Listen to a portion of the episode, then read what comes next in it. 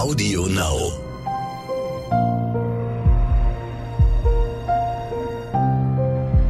Verbrechen von nebenan. True Crime aus der Nachbarschaft.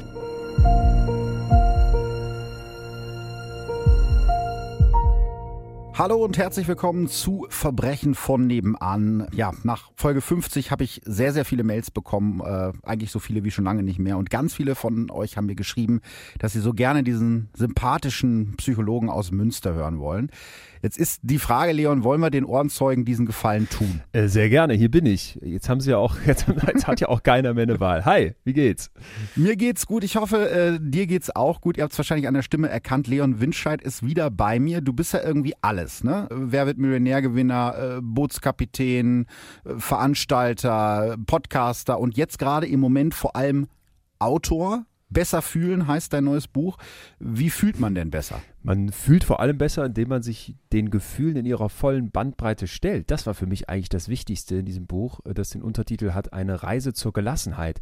Und tatsächlich hast du gerade einiges aufgezählt, aber ich bin vor allem Psychologe und das mal an allererster Stelle. Da kommt lange erstmal nichts und das auch seit Jahren schon. Und in den letzten zweieinhalb Jahren habe ich an diesem Buch gearbeitet und das ist jetzt das Ergebnis, nämlich der Appell, dass wir über Gefühle reden, dass wir die negativen Gefühle wie Angst, Wut, vielleicht auch Scham nicht einfach so wegdrücken, sondern versuchen zu verstehen, was die uns sagen sagen wollen. Und in zehn großen Kapiteln erzähle ich von diesen Gefühlen und äh, muss persönlich sagen, das war ja auch eine sehr, ja, eine sehr intime Reise für mich, sich da mal diesen Gefühlen zu stellen und das Ganze eben mit der aktuellen Wissenschaft zu verbinden. Mich hat das ähm, ein ganz schönes Stückchen weitergebracht und vor allem, würde ich sagen, näher zu mir. Und das ist für einen Psychologen eigentlich immer ein, ein ganz schönes Ergebnis, wenn man sich nachher besser versteht als vorher. Das ist ja, glaube ich, auch immer so ein Punkt, äh, den viele Psychologen haben. So habe ich das zumindest in meinem Studium gehabt, als ich Psychologen kennengelernt habe. Viele beschäftigen sich auch gerne mit sich selbst und wählen genau deshalb dieses Studium, oder? Ja, das klingt jetzt so egozentrisch, das wäre es aber gar nicht für mich, sondern es, es, geht mir eigentlich immer schon um das Verstehen. Hm. Als ich äh, ganz klein war, ich weiß nicht, ob du das auch hattest, aber wir hatten so ein Glas mit so einer klappbaren Lupe oben drauf. Mhm. Und äh, mein Bruder und ich sind, ja, kennst du, ne? Mein ja. Bruder und ich sind begeistert rumgelaufen und vor allem ich habe jedes Insekt reingelegt. Ich war damals äh, schlechter Angler, aber dann irgendwann hat man so ein kleiner Guppi quasi angebissen. Da habe ich den ausgenommen, weil ich einfach die Dinge verstehen möchte. Und jetzt angle ich schon längst nicht mehr und würde, glaube ich, auch keinen Fisch mehr ausnehmen können, geschweige denn umbringen. Ähm, und, und habe halt festgestellt, viel, viel spannender ist doch der, die, die Psyche. So als Erwachsener merkst du dann, der, der interessanteste Ort für so einen neugierigen Geist ist eigentlich unser, unser eigener Kopf. Und das zu begreifen, warum ticke ich so, wie ich ticke und warum ticken auch andere um mich herum, wie sie ticken, das schafft man eben vor allem über die Gefühle. Und da war für mich dieses Buch eben dann eine Reise zu mir selbst, wo es mir jetzt nicht darum ging, ein Ego aufzublasen, ganz im Gegenteil, sondern ein eigenes Ego, ein Ich besser zu verstehen. Ich finde es ganz interessant. Man könnte meinen, du hast gerade gesagt, vor zweieinhalb Jahren hast du angefangen, an dem Buch zu arbeiten, dass du da schon gewusst hättest, dass wir heute diese Folge machen. Denn Angst ist auch ein Thema in dem Buch. Ähm, und um Angst geht es heute auch sehr stark in dem Fall, über den wir sprechen. Ähm, ja, das ist natürlich so, dass wir bei der Angst oft sagen, wir wollen dieses schreckliche Gefühl gar nicht haben. Wenn ich die Menschen so frage, welches Gefühl würdest du am liebsten aus deinem Leben streichen, dann sagen mir die meisten Angst. Mhm. Wir wollen mutig sein, mit breiter Brust durchs Leben gehen. Aber die Angst eines unserer dunkelsten Gefühle, hat auch eine unglaublich helle, eine unglaublich gute, eine sehr wichtige positive Seite für uns, wenn wir sie richtig verstehen. Und ich hoffe ja, da was beitragen zu können ähm, und habe dazu mit einem Starforscher, wirklich mit einem absoluten Helden auf diesem Gebiet gesprochen, Jerome Kagan aus Harvard.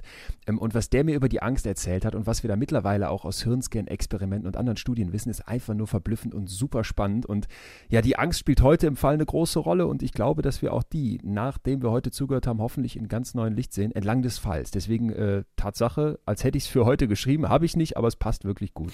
Ja, du hast mir jetzt eine sehr schöne Überleitung gebaut. Äh, vielleicht willst du dich doch nochmal als Radiomoderator versuchen. Das war wirklich also eine Rampe. Ich hoffe ja bis heute auf dem Praktikumsplatz durch dich nochmal bei irgendeinem Lokalsender. Das würde ich dir vielleicht sogar vermitteln. Vielleicht darfst du irgendwann mal das Wetter machen.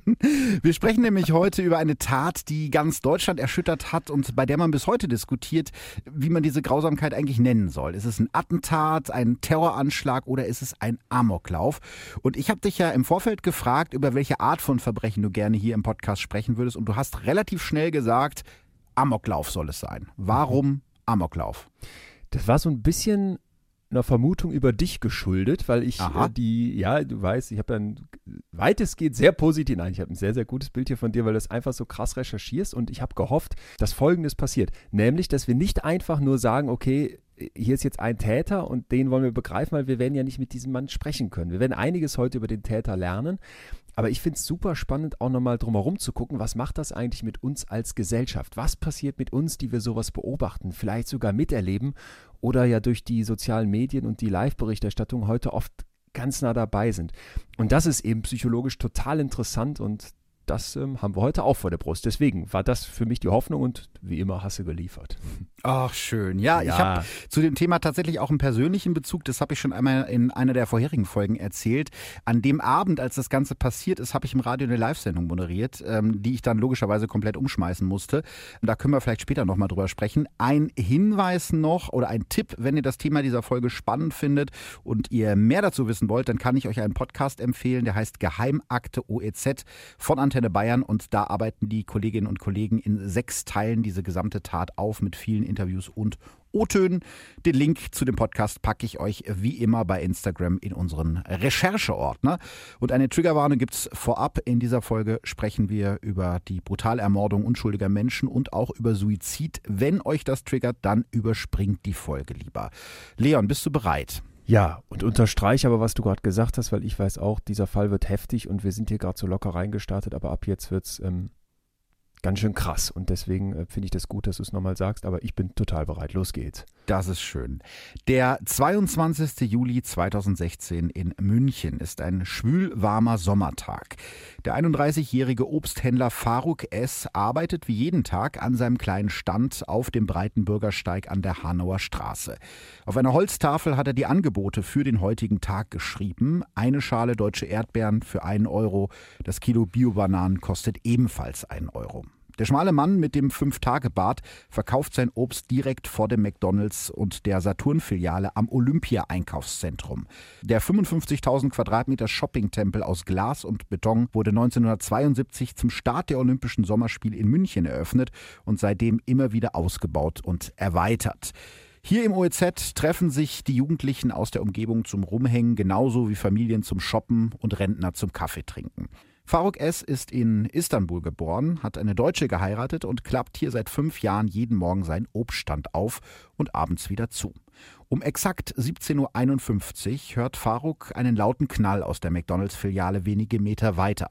Wahrscheinlich ein Ballon, der geplatzt ist, denkt er in der ersten Sekunde. Aber dann knallt es nochmal und nochmal, insgesamt sechs oder sieben Mal. Das klingt nicht nach Luftballons.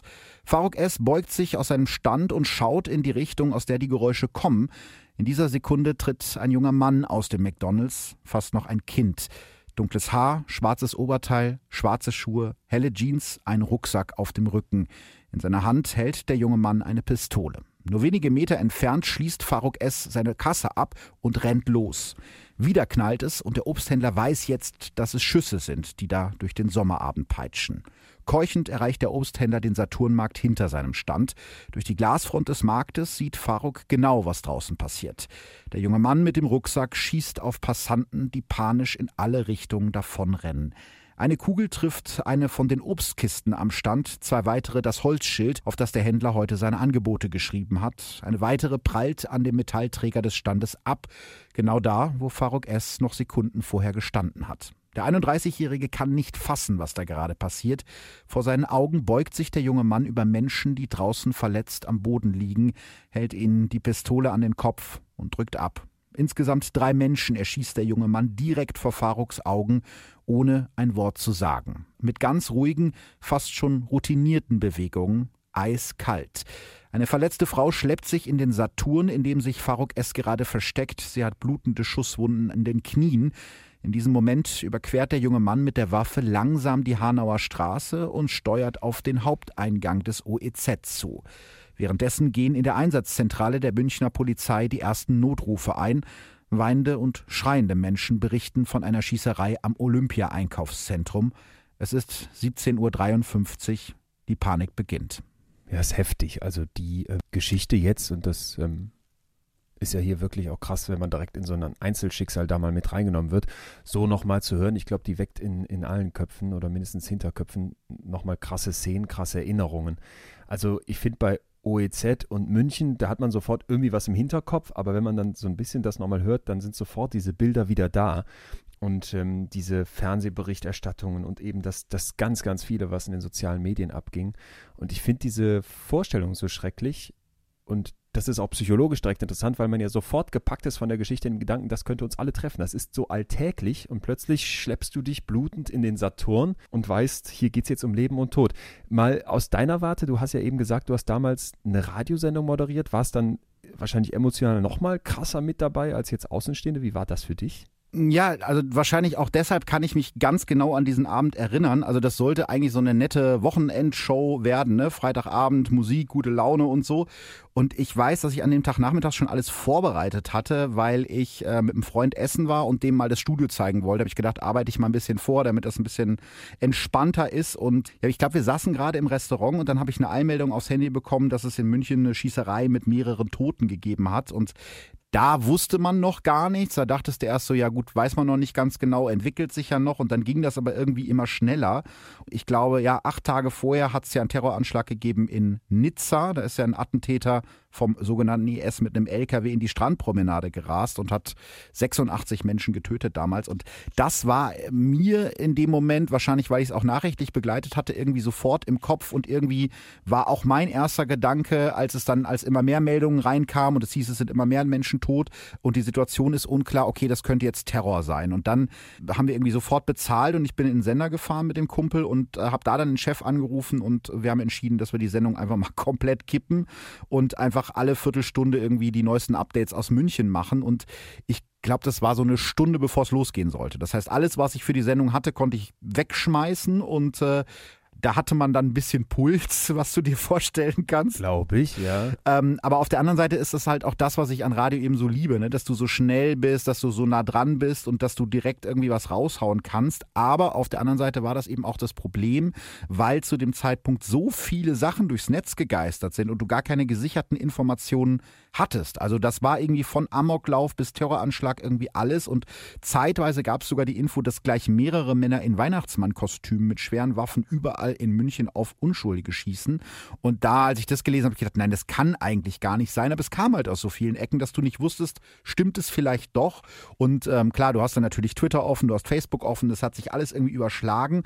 Und da konnte ich im Prinzip in dem Moment nur das machen, was du in solchen Situationen ja machen darfst. Du kannst wirklich immer nur sagen, das ist das, was wir gesichert wissen und alles andere ist Spekulation. Aber es geiern natürlich in dem Moment alle nach neuen Informationen, die du dann aber vielleicht einfach gar nicht liefern kannst. Und ich hatte dann das Glück, dass eine ehemalige Kollegin von mir gerade in München ein Praktikum gemacht hat und die habe ich angerufen. Die war dann ganz in der Nähe und konnte mir vor allem erzählen, wie sich das anfühlt, also wie sich diese Panik in der Stadt ausgebreitet hat. Und ja, diese drei Stunden Sendung sind an mir vorbeigeflogen. Das ist ja dann manchmal so, kennst du wahrscheinlich auch, wenn du irgendwie so im Arbeitsflow bist, dann ist die Zeit auf einmal vorbei und äh, du denkst, wow, wie schnell ging das denn jetzt? Und was ich auch noch weiß, ist, dass ich mir definitiv danach äh, ein, zwei Bier aufgemacht habe, weil das brauchte ich dann danach. Ja. Ach, okay, um, um, runter, um runterzukommen, ja, kann man nachvollziehen. Ja. Ähm, jetzt hast du gerade schon von der Panik gesprochen und ich dachte auch sofort, willkommen in der digitalen Verselbstständigung wenn du da damals so nah dabei warst, weil du so berichtet, berichtet hast, berichten musstest, ähm, kannst du nochmal versuchen, diesen Abend für uns greifbarer zu machen, zu rekonstruieren, was da passiert? Ja, das ist gar nicht so einfach in dem Fall, aber ich versuche es natürlich, weil es gibt eine Fülle von Informationen, von Videos, von Tweets und auch von Bildern dazu. Aber ich versuche mal, mich auf die wichtigsten Dinge zu beschränken. Also wie gerade schon gesagt, der erste Notruf bei der Polizei geht an diesem Freitagabend um 17.53 Uhr ein, als der Attentäter mit seiner Pistole gerade zu Fuß auf dem Weg ins OEZ ist. Acht Minuten später verständigen die ersten Polizisten vor Ort alle verfügbaren Spezialeinsatzkommandos.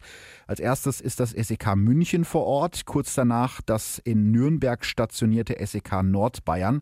Außerdem machen sich an diesem Abend noch die Sondereinheit GSG 9 der Bundespolizei und das Einsatzkommando Cobra aus Österreich auf den Weg. Beide sind spezialisiert auf Terrorabwehr. Um 18.07 Uhr gehen über Funk die ersten Meldungen über einen MANF, so wird es wirklich ausgesprochen, habe ich extra nachgefragt, äh, raus. Ein Massenanfall von Verletzten. Dabei werden alle verfügbaren Rettungskräfte der Umgebung angefordert, was bei einer ersten Einschätzung von Schadenslagen erstmal keine Seltenheit ist. Das heißt, das machst du dann, wenn du nicht genau weißt, wie viele Menschen sind verletzt. Du gehst aber davon aus, dass es viele sind und deswegen ist das meistens eher ja so eine Vorsichtsmaßnahme, um die verfügbaren Kräfte alle zu binden. Und üblicherweise wird diese Meldung dann immer relativ schnell wieder aufgehoben, weil sich herausstellt, so schlimm ist es doch nicht. In diesem Fall nicht. Also rasen kurze Zeit später Rettungskräfte aus ganz München in Richtung des Einkaufszentrums, unter anderem auch der damalige Chefarzt des Klinikums Schwabing, das nur sechs Kilometer vom OEZ entfernt ist. Der Arzt fährt mit seinem Roller durch den Olympiapark. Das ist der schnellste Weg, denn die ersten Straßen sind zu diesem Zeitpunkt schon abgesperrt. Etwas mehr als 20 Minuten nach dem ersten Schuss um 18.18 Uhr .18 geht der erste Tweet dazu online. Eine junge Frau schreibt Shooting in Hashtag München, Shopping Mall, Hashtag OEZ, People running away to seek shelter. Also Schießerei im Münchner Einkaufszentrum OEZ, Leute rennen weg, um Schutz zu suchen. Dazu gibt es ein verwackeltes Video von 30 Sekunden, das zeigt, wie die Menschen in Panik über eine Art Schulhof rennen, während in der Ferne ein Hubschrauber kreist. Das ist ja unfassbar, kommentiert die Userin in dem Video. Nur Minuten später kommentieren Journalisten vom WDR, der britischen BBC, ABC News aus den USA und von Russia Today unter dem Video und fragen, ob sie das Material nutzen dürfen. Heute wurde das kleine Handyvideo mehr als 3,2 Millionen Mal angesehen.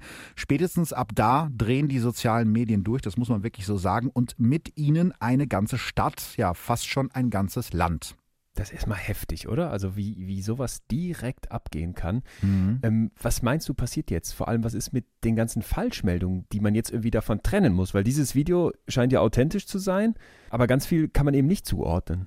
Ja, ab da wird es dann wirklich schlimm, was die Falschmeldungen angeht. Um 18.59 Uhr, also knapp eine halbe Stunde nachdem das erste Video vom OEZ im Netz gelandet ist, geht in der Einsatzzentrale des Münchner Polizeipräsidiums ein Notruf ein. Am Stachus sollen Schüsse gefallen sein. Den Stachus kennt ihr vielleicht noch als Ort der Lösegeldübergabe der Oetker-Entführung aus Folge 25. Ist ein zentraler Platz im Herzen Münchens mit einem unterirdischen Einkaufszentrum. Sind also gerade, davon muss man ja ausgehen, Terroristen in München unterwegs, die es auf gut besuchte Einkaufszentren abgesehen haben. Zu diesem Zeitpunkt scheint das möglich. Deshalb schickt die Einsatzzentrale Polizisten zum Stachus, darunter wohl auch bewaffnete Zivilbeamte. Und die werden dann von Zeugen wohl für Terroristen gehalten, die dann wiederum die Polizei rufen. Das heißt, die sehen da Männer mit Waffen rumrennen, die zur Polizei gehören, können die Leute natürlich nicht wissen und dann rufen sie wieder die Polizei und sagen, Achtung, hier rennen Leute mit Waffen rum. Und so verselbstständigt sich das Ganze dann. Um 18.55 Uhr trifft sich der eilig einberufene Krisenstab mit dem Münchner Oberbürgermeister Dieter Reiter in der Hauptfeuerwache am Sendlinger Tor. Der Krisenstab befürchtet, dass die Attentäter, denn zu diesem Zeitpunkt geht man noch von mehreren bewaffneten Männern aus, mit den öffentlichen Verkehrsmitteln flüchten könnten. Deshalb wird der ÖPNV in ganz München eingestellt. Busse und Bahnen stoppen. Die Fahrgäste werden über Durchsagen informiert und müssen die Wagen und Bahnhöfe verlassen. Zu dieser Zeit kursiert auf WhatsApp und anderen sozialen Netzwerken ein Video, das genau das zeigt, was knapp eine Stunde vorher auch der Obsthändler Faruk S. mit eigenen Augen sehen musste. Der Schütze verlässt die McDonalds-Filiale am OEZ an der Hanauer Straße. Er hebt die Waffe und schießt scheinbar wahllos auf Menschen, die gerade zufällig vorbeigehen. Auch zwei Schüler aus dem Münchner Stadtteil Mosach bekommen das Video zugeschickt. Bei ihnen macht sich neben dem Schock über die grausamen Bilder noch ein anderes Gefühl breit. Sie erkennen den jungen Mann mit der Pistole. Sie haben kurz vorher monatelang mit ihm zusammen in einem Team den Ego-Shooter Counter-Strike gespielt. Der jüngere von beiden, ein 16-Jähriger, wählt den Notruf und sagt der Polizei den Namen des Schützen. Um 19 Uhr sendet N24 als erster deutscher Fernsehsender das Video aus München. Es wird in dieser Nacht noch Dutzende Male auf allen möglichen Sendern laufen. Fünf Minuten später schreibt die Münchner Polizei auf Twitter, Achtung, meiden Sie die Umgebung des OEZ, bleiben Sie in Ihren Wohnungen, verlassen Sie die Straße. Es ist die erste offizielle Bestätigung von Seiten der Behörden, dass da in München etwas im Gange ist. Um 19.07 Uhr fährt ein Krankenwagen an der Notaufnahme am Klinikum rechts der Isar vor. Notarzt David A. war eine halbe Stunde vorher als einer der ersten Helfer in den McDonalds gekommen, in dem die ersten Schüsse gefallen sind. Im ersten Stock des McDonalds findet er vier Jugendliche zusammengesackt an einem Tisch sitzen. Der Täter hat sie mit Kopfschüssen hingerichtet. Sie sind die ersten Opfer in dieser Nacht. Auf dem Boden vor dem Tisch liegt ein junges Mädchen. Auch ihr wurde in den Kopf geschossen, aber sie atmet noch. Jetzt soll die 14-Jährige im Krankenhaus rechts der Isar gerettet werden. Doch es ist zu spät. Das Mädchen stirbt. Um 19.20 Uhr stürmt etwa ein Dutzend Menschen in das mit 1500 Gästen gut besuchte Hofbräuhaus und zerstört die fröhliche Stimmung aus Prosit und Gemütlichkeit. Ein Mann schreit, draußen wird geschossen. Innerhalb von einer Sekunde bricht unter den Deckenmalereien Panik aus. Gäste springen auf Tische, Teller fliegen durch die Luft. Eine mazedonische Touristin fällt aus dem Fenster und bricht sich mehrere Knochen. Ein anderer Gast schlägt mit seinem Maßkrug eines der Buntglasfenster ein und klettert ins Freie. Ein anderer schreit auf Englisch immer wieder Go away. Ich habe mir das angeguckt, da gibt es auch Videos von. Ähm, das ist wirklich unglaublich, wie die Stimmung da innerhalb von Sekunden umschlägt. Ich glaube, sowas würde man wahrscheinlich eine Massenhysterie nennen, oder? Das kann man definitiv so nennen und das ist psychologisch jetzt auch das, wo es hochinteressant wird und auch an manchen Stellen sehr verschreckend. Massenhysterie ist erstmal ein Begriff, der beschreibt, dass es zum Ausbruch von unkontrollierten Emotionen kommt, und zwar in der Gruppe. Und das Interessante ist, man könnte ja jetzt denken, was du gerade alles beschrieben hast zum Thema Social Media und ähm, diesen modernen Medienreaktionen, die dann vielleicht erfolgen, dass das was Neues ist. Aber der naja, wie soll ich es nennen, Erfinder, der Urheber dieses Begriffs ist Gustave Le Bon, ein französischer Mediziner, Anthropologe und Psychologe. Und der hat diesen Begriff schon Anfang des 20. Jahrhunderts geprägt. Mhm. Das heißt, das ist etwas, was sehr menschlich ist und überhaupt nichts, was wir erst seit neuem kennen. Die Grundidee dahinter ist folgende. In dem Moment, in dem wir Emotionen spüren, kann es zu einem Überspringen kommen. Man nennt das Emotional Contagion, also die emotionale Ansteckung. Das ist tatsächlich ein ganzer Forschungsbereich. Und es gibt unterschiedliche Ideen, wieso das ist und wie das genau funktioniert. Ein Mechanismus, der hinter Massenhysterie, hinter dem Anstecken mit so krassen Emotionen vermutet wird, sind die sogenannten Spiegelneuronen. Mhm. Hast du bestimmt schon mal was von gehört? Zumindest den Begriff ja. kennen die meisten. Das muss man sich so vorstellen wie ein Resonanzsystem im Gehirn. Und eigentlich mein liebster Vergleich ist eine Gitarrenseite. Wenn du eine Gitarrenseite zupfst, dann fangen die Gitarrenseiten drumherum auch an, ein bisschen mitzuschwingen. Mhm. Ja? Und so funktionieren im Prinzip die Spiegelneuronen in unserem Kopf. Wir sehen andere Menschen, die etwas erleben, die eine Körperhaltung einnehmen, die vielleicht plötzlich krasse Angst haben, die panisch werden, die rumschreien. Und alleine durch diese Reaktion wird in unserem Kopf, durch die Spiegelneuronen, die spiegeln, was da passiert, das selbe Muster oder ein sehr ähnliches Muster abgefeuert. Das heißt, ohne dass ich genau das gleiche mache oder auch wirklich weiß, wo kommt das eigentlich her bei diesen anderen Leuten, fange ich an, mit denen zu resonieren, wie die Gitarrenseite daneben. Sprich, ich kriege gespiegelt, was in deren Köpfen abgeht, in meinem Kopf. Und da habe ich gar keine Kontrolle drüber in dem Moment. Das passiert einfach so. Wir haben immer ein gewisses Maß an Kontrolle, aber gerade wenn es in den Bereich der krass negativen Emotionen geht, dann wird es deutlich schwieriger und die sind gelten als besonders ansteckend. Ne? Man kennt das ja auch. Man kommt in den Raum, es ist super Laune, dann kann man sich auch vorstellen, bei einer Party vielleicht, wie einen das ansteckt, wie einen das mitnimmt. Mhm. Diese negativen Emotionen sind besonders stark und klar, auch das haben wir vielleicht alle schon mal erlebt. Man kann sich vor sowas dann schützen und sagen, nee, macht ihr mal alle euer Ding, macht ihr mal eure Party, ich sitze noch missmutig in der Ecke. Wenn du jetzt so eine krasse Panik aber spürst und dir mal evolutionär überlegst, was heißt das denn? Ja, dann kann man sich doch vorstellen, dass die Menschen, unsere, die Vorfahren von uns überlebt haben, die gesagt haben, ich achte darauf, was mein Umfeld macht und ich nehme das mit an. Mhm. Weil wenn ich hier sitzen bleibe, wenn der wild gewordene Bär durchs Dorf rennt und alle auffrisst, ähm, dann gebe ich keine Gene weiter. Und das ist deswegen erstmal ein ganz, ganz wichtiger Schutzmechanismus und etwas, was wir, finde ich, grundlegend über den Menschen wissen sollten, wie heftig unsere naja, Zwischenmenschlichkeit auch im Hirn sofort wirkt. Und dass wir tatsächlich, man spricht ja manchmal von Schwingungen, das auch naturwissenschaftlich zeigen können.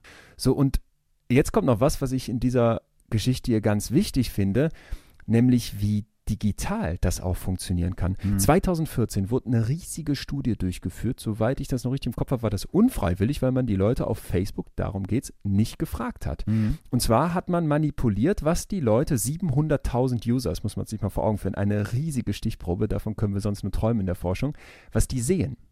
Was für Beiträge bekommen die vor allem gezeigt? Kriegen die eher vor allem positive oder eher vor allem negative? Und kann jetzt dieses emotionale Verändern über den Bildschirm überspringen auf die Leute? Und die Antwort ist, es kann. Okay. Ich werde angesteckt durch das, was mein soziales Umfeld hier an Emotionen zeigt. Das konnten die nachher belegen, indem die sich angeguckt haben, was posten die Leute selbst.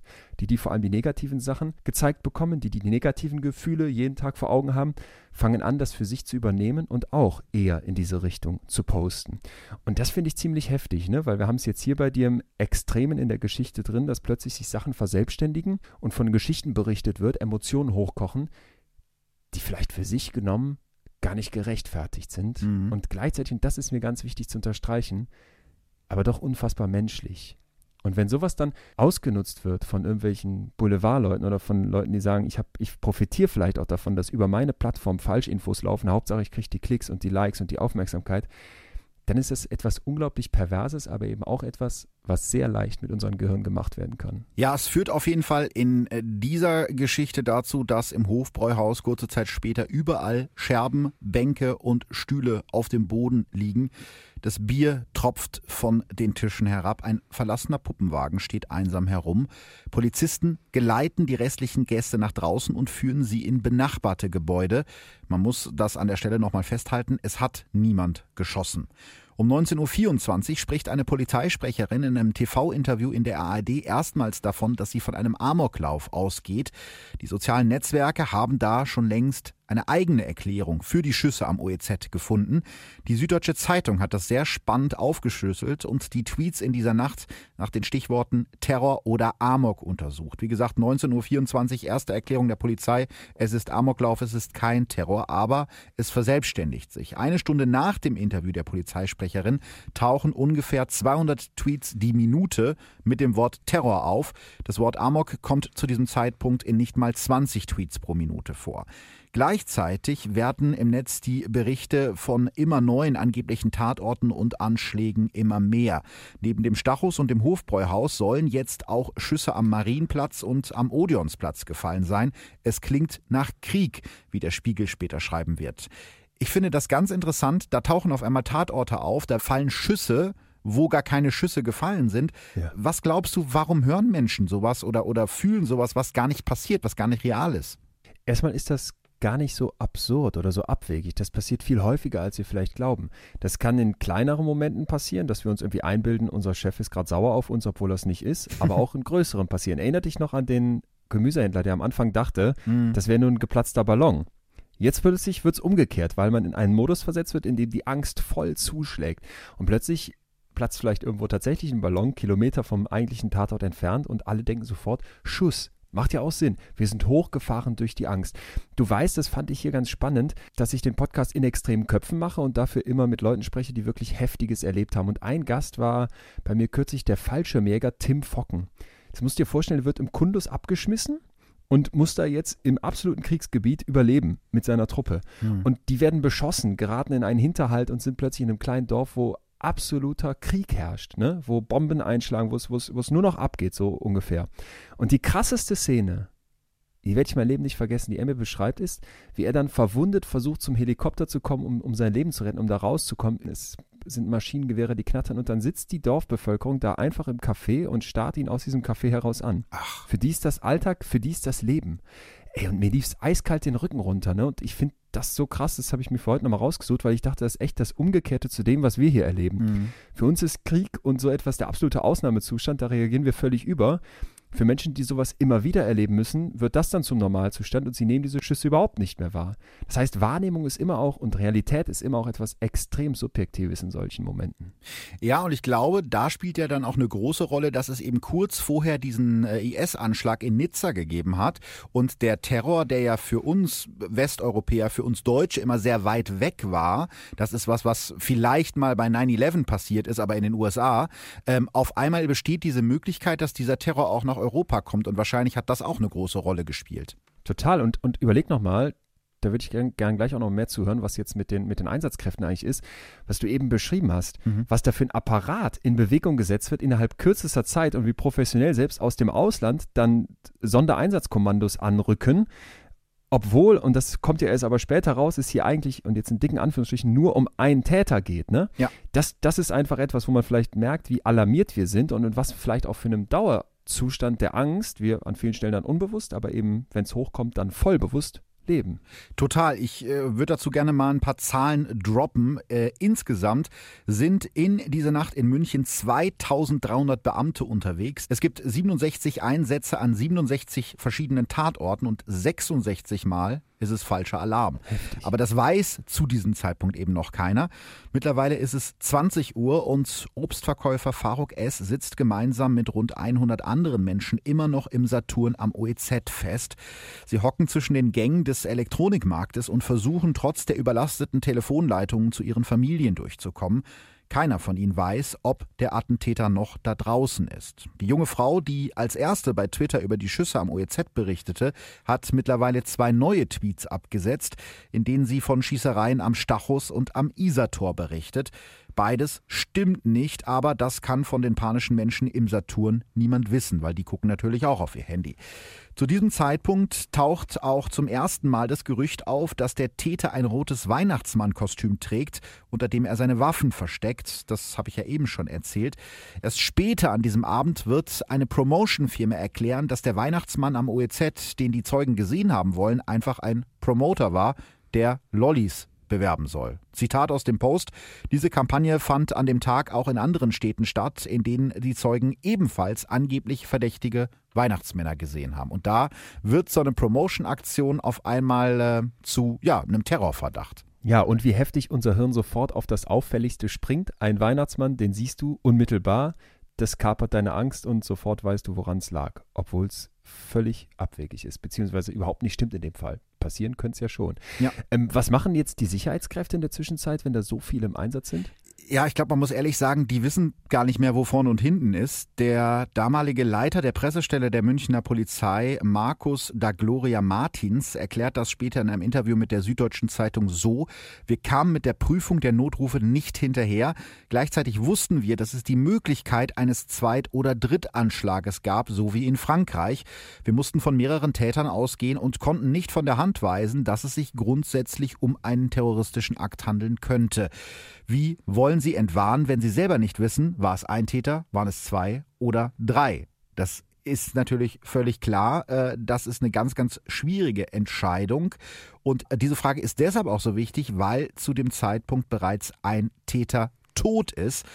Es ist 20.28 Uhr, als einer Funkstreife der Verkehrspolizei in der Henki-Straße, einer kleinen Sackgasse in einer Grünanlage, nur wenige hundert Meter nördlich vom OEZ, ein junger Mann mit einem auffällig roten Rucksack auffällt, auf den die Zeugenbeschreibung von der Schießerei zweieinhalb Stunden vorher passt. Die beiden Beamten reagieren sofort, Halt, stehen bleiben, Hände hoch, Polizei, rufen sie, doch der Mann reagiert nicht. Also eröffnen die Polizisten das Feuer, schießen zweimal auf den Mann mit dem Rucksack, verfehlen ihn aber. Jetzt zieht der junge Mann mit seiner linken Hand selbst eine Waffe, eine Glock 17. Einer der beiden Polizisten gibt den Kollegen in der Zentrale über Funk gerade die Position der Streife durch. Wir sind gerade in der Henki-Straße, wir haben einen Mann. Dann gibt es einen lauten Knall und die Stimme des Beamten über Funk wird lauter hat sich selber in den Kopf geschossen, hat sich selbst in den Kopf geschossen. Wiederhole nochmal. Der junge Mann hat sich mit einem Schuss in die Schläfe selbst getötet. Ja, da entzieht sich dann ja jemand komplett aller Verantwortung und gleichzeitig muss man aufatmen. Ne? Es ist äh, etwas vorbei, was äh, wie auch immer sonst hätte enden können.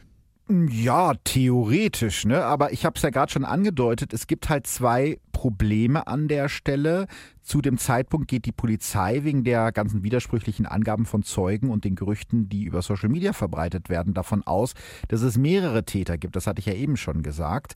Eine Stunde nachdem der junge Mann mit der Pistole Suizid begangen hat, sagt Pressesprecher Markus Di Gloria Martins bei einer ersten Pressekonferenz vor dem OEZ, dass die Polizei weiterhin nach bis zu drei Tätern fahndet. Das heißt, sie können keine Entwarnung geben, weil sie glauben, das war nicht der Täter, sondern einer der Täter und es besteht weiterhin Gefahr. Und dann kommt eben noch dazu, dass der junge Mann mit der Waffe sich umgezogen hat. Das klingt jetzt erstmal völlig skurril, aber als er sich selbst erschießt, trägt er ein blaues T-Shirt. Auf den Videos von den ersten Schüssen aus dem OEZ hatte er ein schwarzes T-Shirt an. Die Ermittler können ihn also am Anfang nicht eindeutig mit dem Schützen in Verbindung bringen. Also bleibt München weiter panisch. Der Wirt eines Gasthauses in der Münchner Altstadt wird von einem Gast mit einem Rotweinglas geschlagen, als er dem Gast auf Anweisung der Behörden daran hindern will, sein Restaurant zu verlassen. Also das passiert alles während der wahre Täter schon längst tot ist. Eine hochschwangere Frau, die sich seit Stunden im DM-Markt im OEZ versteckt, bekommt starke Schmerzen. Die Ärzte befürchten, dass sie eine Fehlgeburt bekommen könnte. Etwa zur gleichen Zeit sind in einem Parkhaus am OEZ zwei andere Frauen so sehr in Panik, dass sie sich im Kofferraum ihres Passats eingeschlossen haben und sich weigern herauszukommen, als die Polizei sie dazu auffordert. Erst nach Stunden normalisiert sich die Lage. Um 21.30 Uhr darf der Obsthändler Faruk S. gemeinsam mit den anderen Menschen den Saturn gegenüber des Olympia-Einkaufszentrums verlassen. Etwa 100 Menschen gehen langsam mit erhobenen Händen auf die Straße, begleitet von schwer bewaffneten Polizisten, die immer noch befürchten, einer der Täter könnte sich unter den Unschuldigen versteckt haben. Als die Polizei fragt, ob jemand etwas gesehen haben könnte, meldet sich Faruk S. und macht eine Aussage. Um 1 Uhr nachts fahren die öffentlichen Verkehrsmittel wieder. Um 1.26 Uhr twittert die Münchner Polizei vorsichtige Entwarnung, Hashtag München. Wir haben im Rahmen der Fahndung eine Person gefunden, die sich selbst getötet hat. Dabei handelt es sich mit hoher Wahrscheinlichkeit um den Täter, der nach jetzigem Ermittlungsstand allein agiert hat. Also das ist die erste offizielle Entwarnung um 1.26 Uhr morgens. Insgesamt zählen die Behörden zehn Tote, darunter den mutmaßlichen Täter und 21 Verletzte. Fast 5000 Notrufe sind bei der Polizei in den letzten Stunden eingegangen. Nur langsam hören die Telefone auf zu klingeln und die Einmeldungen auf den Smartphones werden seltener. Die panischen Stunden von München sind vorbei, aber die Aufarbeitung des Falles, die hat gerade erst angefangen da interessiert mich jetzt, wie geht's weiter? Also es ist ja tatsächlich nicht vorbei, was da passiert ist. Wenn auch die Panik nachlässt, ist ja unglaublich viel jetzt zu tun. Ja, total. Und äh, vielleicht muss man sich auch nochmal vor Augen führen, dass ja ganz viele Menschen in diesem Moment auch feststecken in der Stadt, dadurch, dass äh, die Züge ja ihren Verkehr eingestellt haben und auch die öffentlichen Verkehrsmittel. Und da sollte man vielleicht an der Stelle auch mal sagen, dass die sozialen Netzwerke auch ihre positive Seite zeigen. Unter dem Hashtag offene Tür bieten Münchnerinnen und Münchner Menschen ihre Wohnungen an, um sich in Sicherheit zu bringen. Moscheen, Hotels und öffentliche Einrichtungen werden zu Notquartieren umgebaut, um all die Menschen unterzubringen, die an diesem Abend nicht mehr nach Hause kommen. Neben einer Welle der Panik rollt auch eine Welle der Solidarität durch die bayerische Landeshauptstadt. Und auch wenn die Behörden Entwarnung gegeben haben, sitzt die Angst den Menschen immer noch in den Knochen. Eine Stadt unter Schock, so beschreibt es die Taz am Tag danach.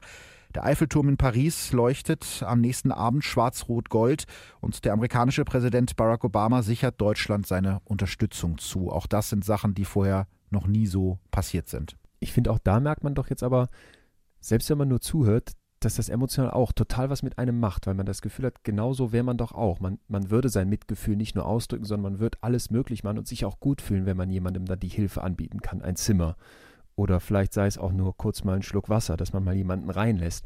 Und da haben wir es wieder, ne? Das ist ein kollektives Erleben, wie wir Emotionen wahrnehmen. Gerade in Städten, in Ballungsräumen mhm. sind Emotionen immer etwas, was wir auch gesellschaftlich erleben. Ähm, was mich jetzt interessieren würde, wir haben so gerade ein bisschen diesen Blick von oben mal drauf gehabt. Wer sind die Opfer? Ja, das ist ein ganz wichtiges äh, Thema, vor allem bei dem Fall. Und ähm, normalerweise wäre mir jetzt die Nationalität von Tätern und Opfern egal. Darüber habe ich auch schon mal in einer anderen Folge gesprochen. Aber in diesem Fall ist es wichtig, um diese Tat einordnen zu können. Also nur als Beispiel. Am 22. Juli 2016 um 20.58 Uhr, also als es über die Tat noch keinerlei gesicherte Informationen gibt, twittert ein Mitglied des Bundesvorstandes der AfD, Merkel-Einheitspartei, danke für den Terror in Deutschland und in Europa. Das kann man an der Stelle einfach mal so sacken lassen und ich werde garantiert wieder böse Nachrichten kriegen, aber das ist mir scheißegal.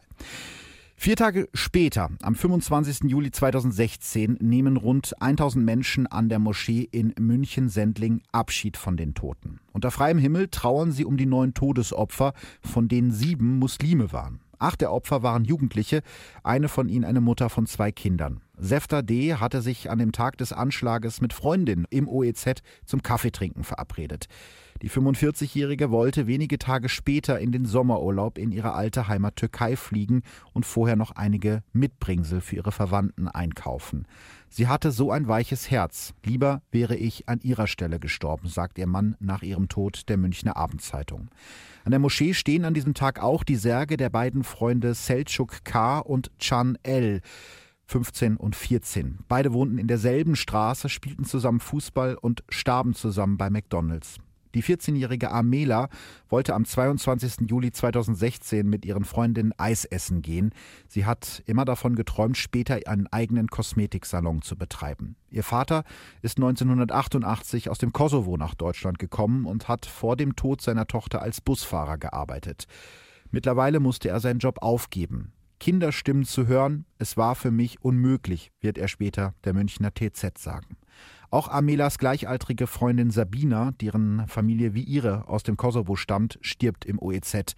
Auch die Familie des 20-jährigen Diamant Z, den alle Dimo nennen, stammt aus dem Kosovo.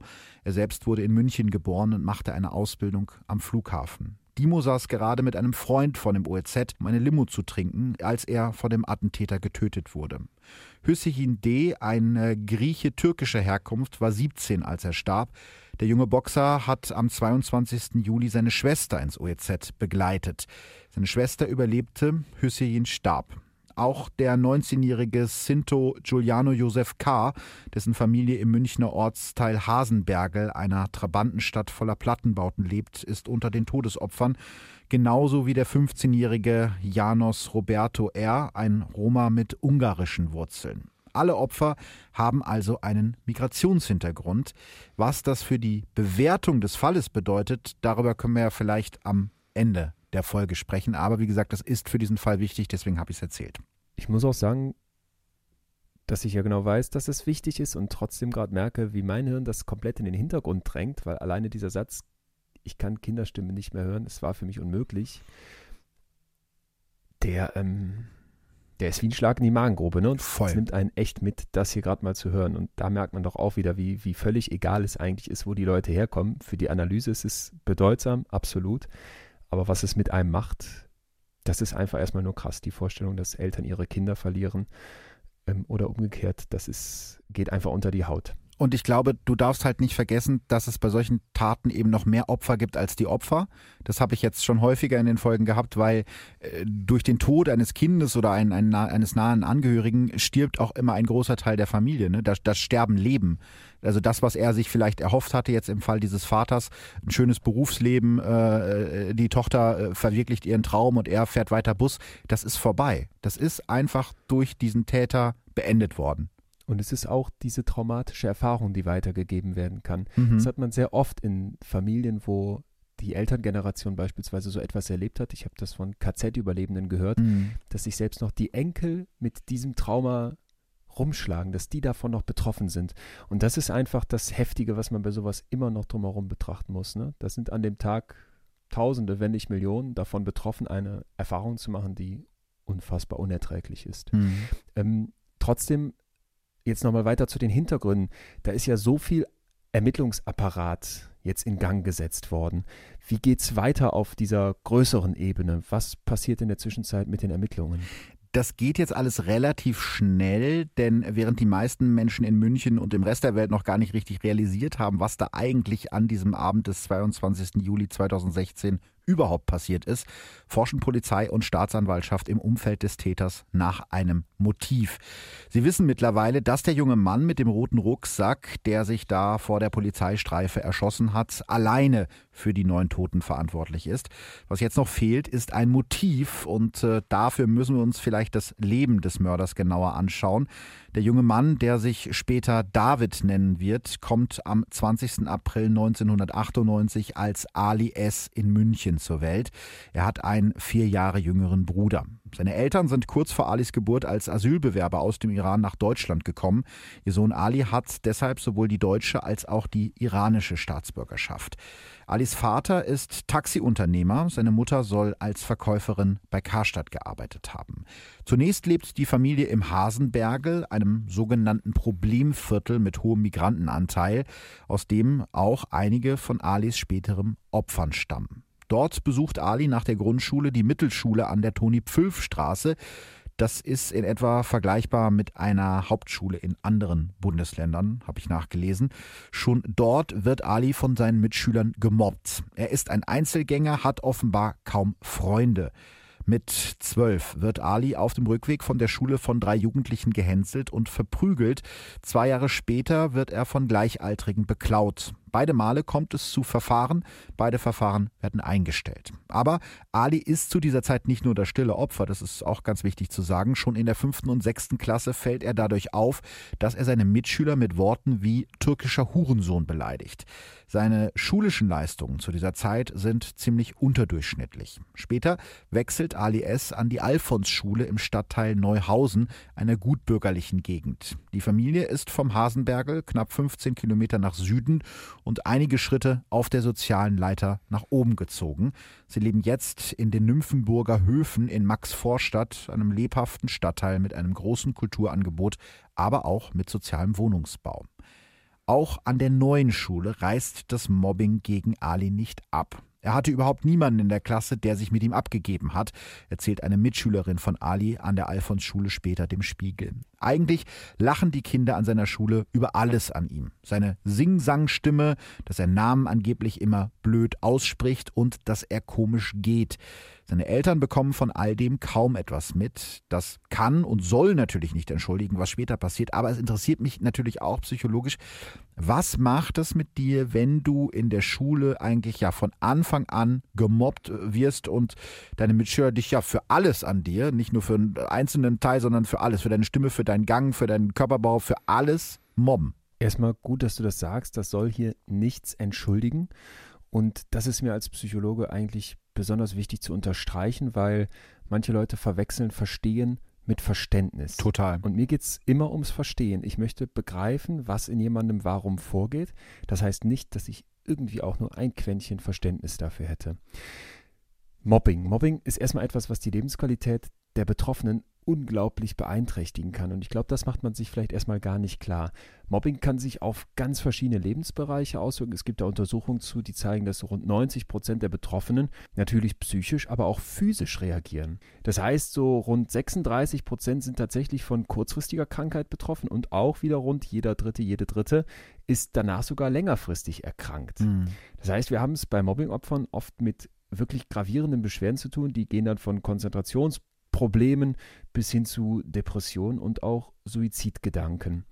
Und ich versuche jetzt einfach mal mir vorzustellen, was das mit so einem jungen Menschen macht, wenn du das Gefühl hast, du bist nichts wert. Mhm. Du als Mensch bist irgendwie eine Art von Fehler, der nicht richtig spricht, der vielleicht mit dem Migrationshintergrund hadert, wie man das jetzt auch immer formulieren möchte. Ich will da nicht drauf rumreiten, aber tatsächlich ist das für mich ja so, dass wir, dass wir ihn, dass wir Ali jetzt nicht mehr fragen können. Mhm. Ich habe aber im, im, wieder im Podcast von In extremen Köpfen mal einen Terroristen interviewt, Ehren Retschberlik, und den konnte ich fragen. Den konnte ich fragen, was hat in deinem Kopf dazu geführt, dass du gesagt hast, ganz offiziell, ich war bereit für einen Terroranschlag in Deutschland? Und das ist interessant, weil der eine, ein, ein Muster gezeigt hat, was ich bei sowas immer wieder beobachten kann der hat als junger Mensch, weil er von seiner Mutter sehr früh weggegeben wurde, obwohl eigentlich alles zu Hause hätte gepasst, um ein Kind großzuziehen, ähm, hat er immer wieder erlebt, dass er auch nichts wert ist. Er hat keine Bestätigung bekommen, er hat kein, ja kein Ansehen gehabt. Er hat sich aus sich selbst heraus nicht gemocht. Mhm. Und nochmal, ich unterstreiche es, es geht nicht darum, hier etwas zu entschuldigen, aber er ist später einer von 1000 deutschen Gefährdern gewesen, hat mit Al-Qaida sympathisiert, wenn nicht sogar dafür gekämpft. Das ist alles noch, ich sag mal, geheim. Und in dessen Geschichte war so viel drin, wo du dachtest, boah, wenn ich diese Abzweigungen im Leben mitbekommen hätte und wenn ich so viel Frust mitbekommen hätte, wenn ich so viele Steine in den Weg gelegt bekommen hätte, wer sagt mir sicher, dass ich dann nicht auch irgendwann sehr krasse Gedanken, sehr krassen Hass auf andere entwickeln würde? Und diese Frage mal aufzuwerfen, wem fehlt hier was an, an, an Selbstwert? Wo sage ich, ich bin okay? Hm. Das ist das, was im Kopf kaputt machen kann. Wenn ich das nicht habe, ich finde, das ist immer ein ganz wichtiger Ansatzpunkt. Und es gab ein Video auch von Ali, was, ich mir, was, was mir nicht mehr aus dem Kopf ging. Also unserem Täter hier in dem Fall, wo er auf so einem Parkhausdach steht oder sowas ähnlichem und da ruft irgendein ne, ja. ein Anwohner, ey, du bist ein Wichser oder sowas und er versucht sich dann irgendwie zu rechtfertigen. Ich bin Deutscher, ich bin ja. hier geboren. Und das ist das Gefühl, das ist ihm so wichtig, darüber jetzt eine Art von völlig absurder Wertigkeit herzustellen, wo du den Eindruck bekommst, der versucht wirklich mit aller Macht sich aufzuwerten, weil da in ihm drin scheinbar ganz viel fehlt. Und das ist mir einfach mal ein, ein zentraler Punkt hier, um noch ein letztes Mal zu verstehen, was in so einem Kopf vielleicht vor sich geht. Ja. Jetzt hast du schon ein bisschen gespoilert, über das Video sprechen wir gleich, Oh. aber alles gut. Ähm, aber tatsächlich ist es so, erstmal zieht sich Ali immer mehr in sich selbst zurück und verbringt den größten Teil seines Tages vor dem Computer. Auch das hat er mit vielen späteren Amokläufern und Attentätern gemein. Sein Vater sagt in einem Interview mit der Bild am Sonntag, Ali saß eigentlich immer vor seinem Computer. Wir haben alles Mögliche getan, um ihn da wegzubekommen. Ich habe ihm eine Kamera und eine Drohne gekauft, damit er rausgeht. Ich habe ihm den Router weggenommen, den Strom abgeschaltet. Dann habe ich sogar den Internetanschluss gekündigt. Aber es hilft alles nichts. Am liebsten zockt Ali den Ego-Shooter Counter-Strike. In Chats meldet er sich dabei unter Namen wie Amokläufer oder Hass an, erinnern sich seine Mitschüler. Bei Counter-Strike und auf der Spieleplattform Steam lebt der Junge mit dem weichen Gesicht seinen Hass auf Türken aus, postet zum Beispiel Türkei gleich ISIS und verehrt die AfD. Sein Lieblingsfilm ist Matrix. Genau wie die Hauptfigur Neo sieht sich Ali irgendwann als den Auserwählten, der die Welt von einem Virus befreien muss. Zu diesem Zeitpunkt ist Ali schon schwer psychisch erkrankt. Ab dem Alter von etwa neun Jahren hat Ali immer wieder Kontakt zu Psychiaterinnen und Psychiatern, die zum Ende seines Lebens immer mehr werden, also die Kontakte. Im Sommer 2015 wird er im Klinikum Harlaching zwei Monate lang stationär behandelt.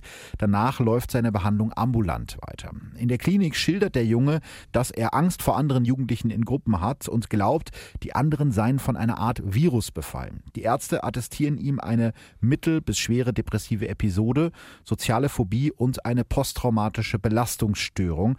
Ich denke, Depressionen und PTBS kennen die meisten, aber vielleicht mal ganz kurz, was ist eine Sozialphobie?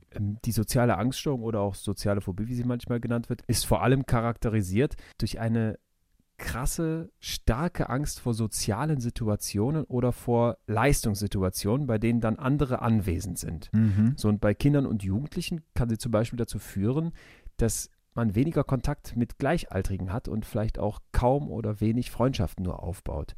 Dass sich das Ganze dann negativ auf Schulleistungen auswirkt, haben wir, glaube ich, eben schon gehabt und dass Kinder sogar der Schule fernbleiben, sie schwänzen, weil sie es einfach nicht ertragen, sich anderen auszusetzen, ist dann ein weiteres Phänomen. Das heißt aber, dass eigentlich es nicht unbedingt die Angst vor den anderen ist, sondern eher die Angst vor dem Urteil der anderen und die Angst vor dem Versagen in den Augen der anderen. Genau das ist eigentlich das zentrale Merkmal. Es geht um die Sorge vor Herabwertung. Es geht Mhm. um die Angst vor dem negativen Urteil. Und weil ich das um jeden Preis vermeiden möchte, reduziere ich meine Kontakte. Dann vermeide ich den Blickkontakt, spreche vielleicht leise, nuschel. Ne? Wir hatten das eben auch, dass er die Namen nicht richtig ausspricht, weil ich überhaupt Angst habe, irgendwie aufzufallen, mache ich mich so klein wie möglich. Ich finde ganz spannend diese Diagnose äh, Depression oder, oder mittel- bis schwere depressive Episode, weil wie ich äh, ja aus, aus eigenen Erfahrungen eben auch weiß, ist äh, Depression eigentlich keine Krankheit, die einen besonders aggressiv macht. Im Gegenteil, man wird ja eher phlegmatisch und zieht sich zurück. Wie würdest du das beurteilen? Also für mich passt das nicht so zusammen. Jein, würde ich dazu sagen, Okay. denn bei Depressionen natürlich denkt man erstmal an diese Antriebslosigkeit, das Niedergeschlagene, das gefühlt Machtlose und trotzdem zeigt sich auch, gerne auch bei Männern, die an Depressionen erkrankt sind, dass zum Beispiel Symptome wie Gereiztheit und Aggressivität auftreten können. Und vielleicht stellen wir uns das auch nochmal vor. Du fühlst dich komplett eingeschränkt, du fühlst dich machtlos, deine Lage ist aussichtslos. Wie so ein in die Enge getriebenes Tier jetzt könnte es natürlich auch zum Umkehrschluss kommen, dass du sagst, jetzt muss ich da irgendwie ausbrechen und jetzt schalte ich in den Kampfmodus und versuche mich zu wehren, was natürlich destruktiv ist, aber was auch erstmal vielleicht nachvollziehbar sein kann. Ja, das stimmt. Ähm, Ali bekommt Antidepressiva verschrieben. Außerdem wird geprüft, ob er unter dem Asperger-Syndrom leidet. Doch das schließt eine Spezialambulanz aus. Und dann ist da noch die Sache mit seinem Namen. Schon kurz nach der Tat kursieren verschiedene Versionen durch die Medien. Einige nennen den Täter Ali, andere David und wieder andere Ali David. Das hat, wie man sich denken kann, durchaus eine politische Komponente. Ein Attentäter namens Ali klingt jetzt platt gesagt erstmal mehr nach islamischem Terror als ein Attentäter namens David. Ja, vielleicht kurz zur Erklärung. Schon seit seiner frühesten Jugend lehnt Ali seinen Vornamen als minderwertig ab. Er möchte David genannt werden und direkt mit seinem 18. Geburtstag im April 2016 lässt er seinen Namen ganz offiziell in David ändern. Und so werden wir ihn ab jetzt auch in diesem Podcast nennen, nur damit ihr euch nicht wundert. Also vorher hieß er halt rein gesetzlich Ali oder rein offiziell und jetzt heißt er ab seinem 18. Geburtstag David. Im Sommer 2016 hat David S. also einen neuen Namen, aber immer noch psychische Probleme. Noch im Juni 2016, einen Monat vor seiner Tat, sucht David wegen seiner Erkrankung einen Arzt auf. Seine Medikamente hat er abgesetzt und zwar eigenmächtig. Zuletzt besucht David eine Fachoberschule und hat sogar den Führerschein gemacht. Für seine Eltern sieht es so aus, als würde er sein Leben jetzt endlich in Griff bekommen. Aber im Gegensatz zu anderen Jugendlichen in seinem Alter kümmert sich David nach dem Führerschein nicht um ein eigenes Auto. Das ist ja so erst das allererste, worauf man sich eigentlich total freut. Ich habe jetzt einen Führerschein, eigenes Auto, ne? Ist ja so das große Ding. Ja, total. Das liegt wahrscheinlich daran, dass er zu diesem Zeitpunkt schon weiß, dass er ein eigenes Auto niemals brauchen wird, weil er kurz darauf mit seiner Waffe losziehen will. Ich finde gerade noch einen Punkt ganz spannend, der zu dem passt, was wir eben gesagt haben. Dieses Ändern des Namens. Ja? Mhm. Der Name ist mein großes Makel oder ein Teil davon. Ich ziehe keinen Wert aus mir heraus. Ich sage nicht, ich bin ein guter Mensch aus mir heraus, sondern der Name ist etwas, was ich loswerden muss. Ja. Das ist wieder so eine typische Oberflächlichkeit, wo sich nicht jemand wirklich mit sich auseinandersetzt, vielleicht auch nicht kann, sondern versucht mit solchen Punkten sich anzupassen, zu verändern. Jetzt hast du gerade die Waffe angesprochen, ist ja ein Riesenthema in den USA, wo es immer heißt, man kommt so unfassbar leicht an die Waffen. In Deutschland ist es doch hoffentlich anders. Wie kommt David an diese Waffe? Ich fürchte, ich muss dich enttäuschen. Das ist leider nicht äh, ganz viel schwerer als äh, in den USA. Schon weit vor der Tat beginnt David mit seinen Vorbereitungen. Über das Darknet will er sich eine Waffe besorgen, eine Glock 17. Und zwar ganz wichtig für ihn, die gleiche Waffe wie sein großes Vorbild Anders Breivik. Fast ein Jahr lang sucht David nach dieser Pistole und zwar nach genau dieser Pistole, bis er jemanden findet, der ihm eine solche Waffe verkauft. Im Mai 2016 fährt David nach Marburg zu Philipp K. Der 32-jährige arbeitslose Verkäufer hat eine Glock 17 im Angebot, eine Theaterpistole aus der Slowakei, die wieder gebrauchsfertig gemacht wurde. Also man benutzt Waffen äh, manchmal für Filmproduktionen oder auch nur zu Dekozwecken. Dafür muss sie aber dann äh, ja unschädlich gemacht werden. Wahrscheinlich, indem man den Lauf irgendwie verschweißt oder so. Und äh, eben so eine Pistole wurde wieder fertig gemacht, sodass man sie benutzen kann. Schon seit 2014 kauft Philipp unter dem Namen Rico im Forum Deutschland im Deep Web Pistolen und Gewehre an, die er meist aus der Schweiz und Tschechien besorgt, um sie dann über das Darknet weiter zu verkaufen. Seine Nachrichten beendet Philipp K. übrigens regelmäßig mit Hitler lebt und auf seinem Rechner finden Ermittler später Hitlers Mein Kampf. Sympathischer umtriebiger Mann dann, ja? Könnte man so zusammenfassen, ja. ja. Oh am 20. Mai 2016 jedenfalls treffen sich Philipp und David für die Übergabe am Marburger Busbahnhof. Die Pistole kostet mit 100 Schuss Munition 4.350 Euro. Das muss ich mal kurz sagen, das ist auch unfassbar, wie ja. dann so ein Betrag einen anderen Menschen, der da wahrscheinlich sehr rational drauf guckt, dazu bringt, sowas möglich zu machen. Denn ohne die Waffe? Ja, richtig. Ja, oder? Das, ja, also um die Frage wird es gleich auch noch gehen, aber man kann sich natürlich aus der Verantwortung ziehen, indem man sagt, ja, ich wusste ja gar nicht, wofür er die Waffe braucht. Ne? Ja, klar. Das Geld, ich meine 4.350 Euro sind für einen jungen Mann ganz schön viel Geld. Das hat sich David über Monate durch Zeitungsaustragen und einen Aushilfsjob in der Computerfirma seines Cousins zusammengespart. Er wollte etwas, womit er direkt losballern konnte, erinnert sich Philipp K. später. Zu Hause in München übt David im Keller das Schießen auf Zeitungsstapel. Davon bekommen weder seine Eltern noch die Nachbarn etwas mit. Auch das finde ich mhm. krass, aber äh, Rückschaufehler, ich habe es ja von dir gelernt, man soll nicht, ne? Und so weiter. Kurz vor der Tat fährt David S. nochmal nach Marburg, um frische Munition nachzukaufen. 350 Schuss für 350 Euro. Als David sich nach seiner Tat erschießt, hat er noch knapp 300 Schuss Munition im Rucksack. Der 22. Juli 2016 hätte also noch viel mehr Todesopfer fordern können.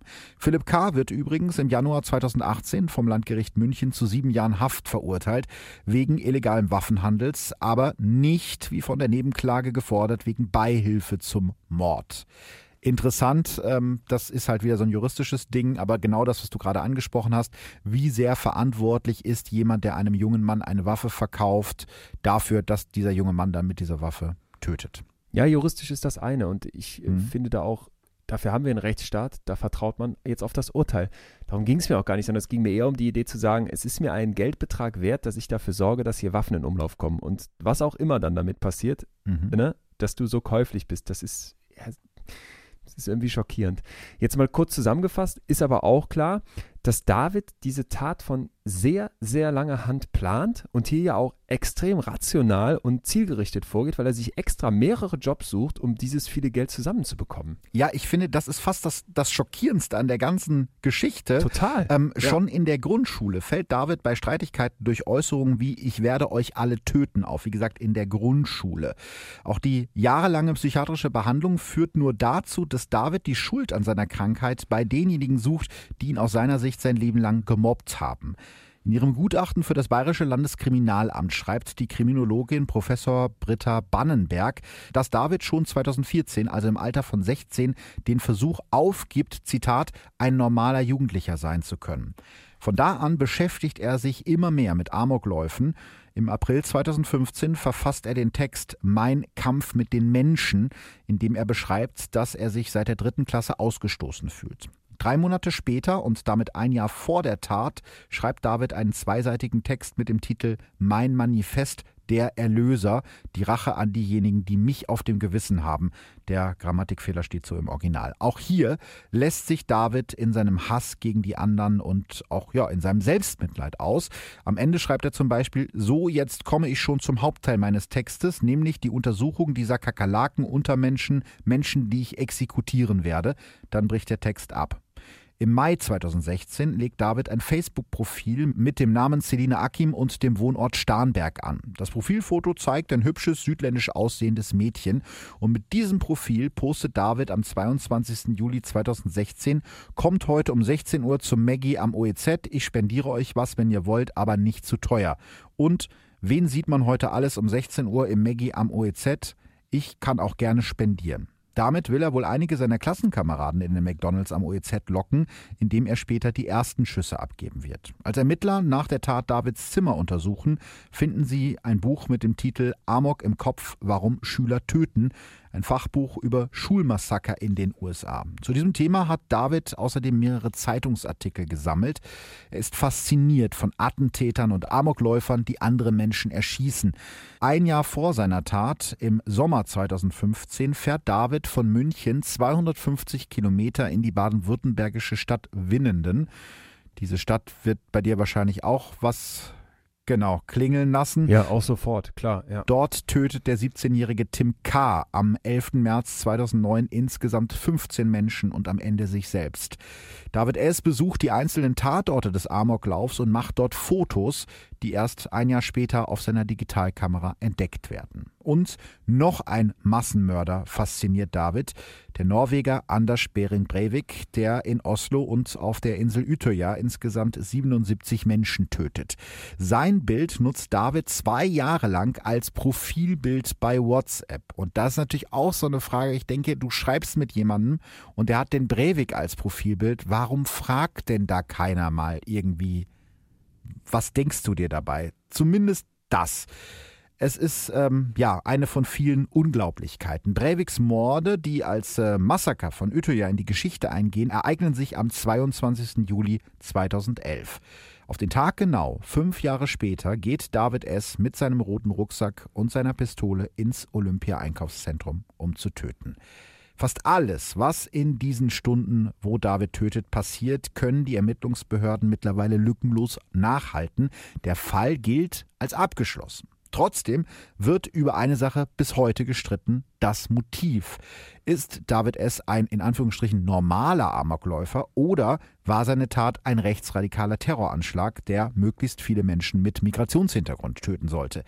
Bevor wir zu der Frage kommen, würde ich dich gerne als äh, Psychologen fragen, gibt es so etwas wie einen Amokläufer aus dem Lehrbuch sozusagen. Da müssen wir ganz vorsichtig sein, denn selbst wenn wir uns bestimmte mhm. Kriterien angucken und dann sagen, okay, das trifft vielleicht auf sehr, sehr viele Amokläufer zu, so viele gibt es ja zum Glück auch immer wieder nicht, dann wäre es ja fatal zu sagen, alles klar, jemand, der genau diese Kriterien erfüllt, wird zum Amokläufer. Klar. Ne, das ist immer bei psychologischen Themen das ganz Wichtige, dass wir sagen, okay, wir versuchen Muster zu finden, die vielleicht sich auf viele anwenden lassen, aber dann daraus jeden Einzelfall erklären zu wollen, wäre fatal. Es gibt einen Forscher, Christoph Paulus, das ist ein Aggressionswissenschaftler der Universität des Saarlands und der hat so um die 60 Amokläufer aus Europa und den USA erforscht, untersucht und hat dabei herausgefunden, dass es aber eben bestimmte Merkmale gibt, die übereinstimmen. Also es gibt bestimmte Täterprofile, die sich wiederfinden. Für Jugendliche sind das dann vor allem eine Persönlichkeitsstörung, eine aggressive und auch gewaltbereite Grundhaltung, mhm. ein gesteigertes Interesse an Waffen, das hatten wir eben. Und dann ist es natürlich auch wichtig, der Zugang zu Waffen, wie auch immer ich das hinbekomme. Vielleicht, weil ich überhaupt weiß, dass sowas im Darknet existiert oder weil ich in Kreisen unterwegs bin, wo Leute sowas mir zur Verfügung stellen können. Bei Erwachsenen kommen dann zur Persönlichkeitsstörung und zum Waffenzugang vor allem noch, und da kommt jetzt typischerweise ein geringes Selbstbewusstsein, ein geringes Selbstwertgefühl dazu und eine niedrige Frustrationstoleranz sowie familiäre Probleme und die Wahrnehmung, dass die Umwelt eine Bedrohung ist. Mhm. Da spielt jetzt die Angst wieder eine Rolle. Ne? Irgendwas stimmt hier nicht. Ich, ich erlebe mein Umfeld so, dass mich das bedroht. Und wir haben das, was ich eben versucht habe rauszuarbeiten, mit dem geringen Selbstwert. Ich bin nichts wert, so wie ich hier stehe. Ich habe kein Selbstbewusstsein. Mir gibt diese Welt nicht das Gefühl, ein guter Mensch zu sein. Ja, und krass ist jetzt, dass sich tatsächlich natürlich wie immer auch die große Frage aufdrängt, was sind denn die Hintergründe? Und da findet sich wohl auch in den Hirnstrukturen Besonderheiten. Der Neurowissenschaftler Joshua Buchholz von der, Univers von der Harvard University versucht, die biologischen Wurzeln von Gewalt zu entschlüsseln. Und der hat entdeckt, dass es in der Hirnstruktur eben Unterschiede zwischen Straftätern und unbescholtenen Menschen gibt. Und zwar gerade da, wo die emotionalen Erregungszustände gesteuert werden. Mhm. Sprich, dass du heftige Emotionen wieder runterfährst und in gesunde Bahnen lenkst, weil jeder von uns das kennt, dass in uns was hochkocht, dass wir vielleicht mal den, die Kontrolle ein Stück weit verlieren das ist geschwächt. Und dann fehlt mir eben die Kontrolle über das, was in mir hochkocht und es geht die Impulskontrolle verloren und dann kann es eskalieren. Ich finde das ganz interessant, dass es, äh, was du gerade schon angesprochen hast, es gibt eben durchaus Parallelen bei verschiedenen Amokläufern, wenn wir jetzt mal davon ausgehen wollen, dass das ein Amoklauf war. Ich habe auch eine Studie gefunden, die Kriminologin Britta Bannenberg, die äh, David mit anderen Amokläufern sozusagen verglichen hat. Sie hat 35 Amoktaten seit 92 untersucht und fast immer sind die Täter junge Männer, oft sonderbare Einzelgänger, psychisch auffällig und getrieben von Wut, Hass oder dem Wunsch Wunsch nach Rache. All das, würde ich sagen, trifft auch auf David S. zu. In ihrem Gutachten für das Bayerische Landeskriminalamt kommt die Professorin zu dem Schluss, dass die psychischen Probleme von David S. zu seiner Tat geführt haben, die sie als Amoklauf einstuft. So sieht es übrigens auch der Fallanalytiker Alexander Horn, den ihr ja schon aus den Folgen 52 und 53 kennt. Laut seines Gutachtens ist David ein äh, psychisch gestörter Jugendlicher, der Opfer von Mobbing und körperlicher Misshandlung wurde und hierdurch selbstwertbelastende Kränkungen erlebte. Ah, da ist es ja. ja. Ja, genau, das, was du im Prinzip gerade gesagt hast. Und äh, auch wenn Staatsanwaltschaft und LKA David S. für durchaus rechtsextrem halten, stufen sie seine Tat in ihrem Abschlussbericht im März 2017 als unpolitischen Amoklauf ein aber es gibt eben auch Details, die eine andere Sprache sprechen, wie das mittlerweile weltberühmte Video, was du gerade schon angesprochen hast. Das zeigt David S. auf dem Dach eines Parkhauses oder eines Parkdecks am OEZ und ein Nachbar filmt den jungen Mann mit seiner Handykamera vom Balkon aus und beschimpft ihn als Wichser. Ein anderer Nachbar schreit, das hört man dem Video nur ganz leise, scheiß Kanacken. David S. ist sehr, sehr aufgebracht. Er läuft äh, mit der Pistole in der linken Hand auf dem Parkdeck herum, ja wie so ein Tiger im Käfig. Und das fand ich so krass an diesem Video. Du hörst seine Stimme und es ist wirklich die Stimme von einem kleinen Jungen. Es klingt nicht wie ein Mann, es klingt wie ein Junge und er hat einen sehr starken bayerischen Akzent und sagt halt wörtlich, ich bin Deutscher, seid ihr jetzt zufrieden? Das war ja das, was du gerade schon angesprochen hast. Ja. Ähm, und auch verschiedene Zeugen erinnern sich daran, dass David S. ausländerfeindliche Sprüche gerufen hat, bevor er schoss. Ich hasse euch Moslems, soll er gesagt haben, oder aber ihr habt den Tod ins Land geholt, scheiß Türken, ich bin Deutscher. Das unterscheidet ihn von vielen anderen Amokläufern, die schweigend töten. Seine Herkunft ist David S. sehr wichtig. Immer wieder betont er in Gesprächen oder im Netz, dass der Iran, also das Land, aus dem seine Eltern kommen, die Heimat der Arier sei.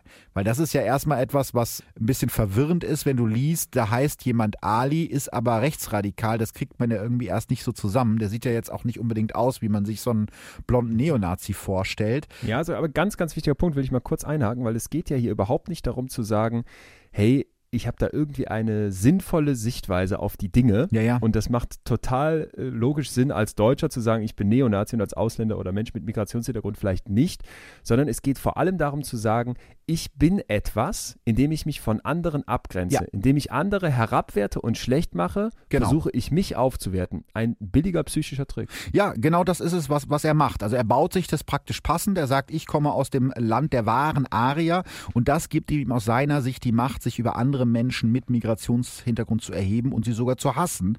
Einen äh, Bekannten gegenüber beklagt sich David ganz kurz vor seiner Tat über die, Zitat, Schwämme von Wirtschaftsflüchtlingen, die Deutschland angeblich überfluten würden. Ein Jahr nach den Schüssen im OEZ, im Oktober 2017, stellt die Stadt München ein Gutachten vor, das die Theorie des psychisch kranken Amokläufers ins Wanken bringt.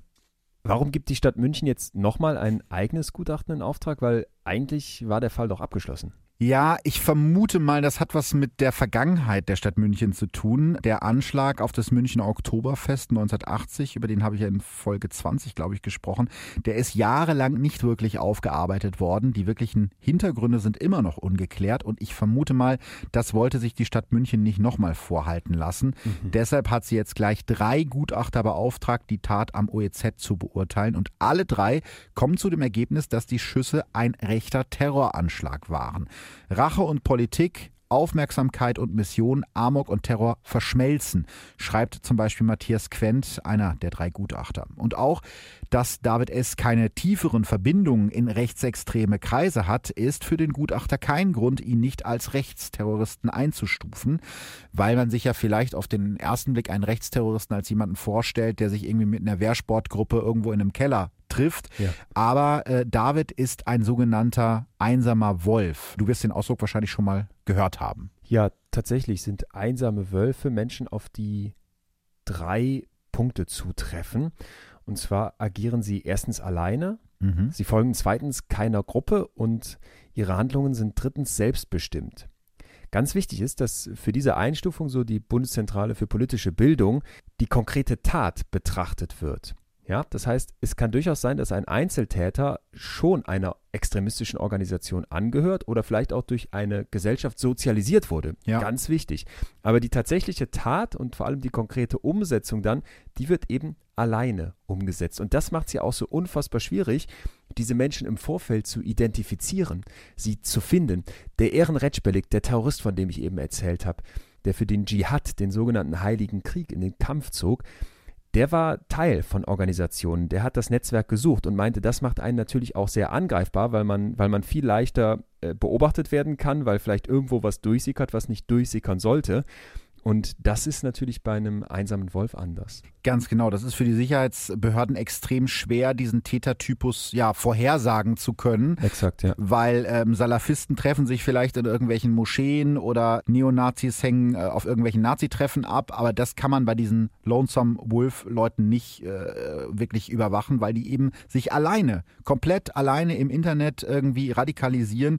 Ähm, Stefan B. ist übrigens auch so ein Be Beispiel. Das ist der, der am 9. November 2019 in Halle an der Saale versucht hat, in eine Synagoge einzudringen und danach auf offener Straße zwei Menschen erschossen hat. Das war halt auch so jemand, der keinen Anschluss zu rechtsradikalen äh, Gruppierungen hatte, aber durchaus sich eben im Internet seine eigene Ideologie so zusammengebastelt hat. Und da gibt es durchaus eben äh, Parallelen. Ähm, wir wissen mittlerweile, dass David S. sich zumindest im Netz sehr wohl mit anderen Rechtsradikalen ausgetauscht hat.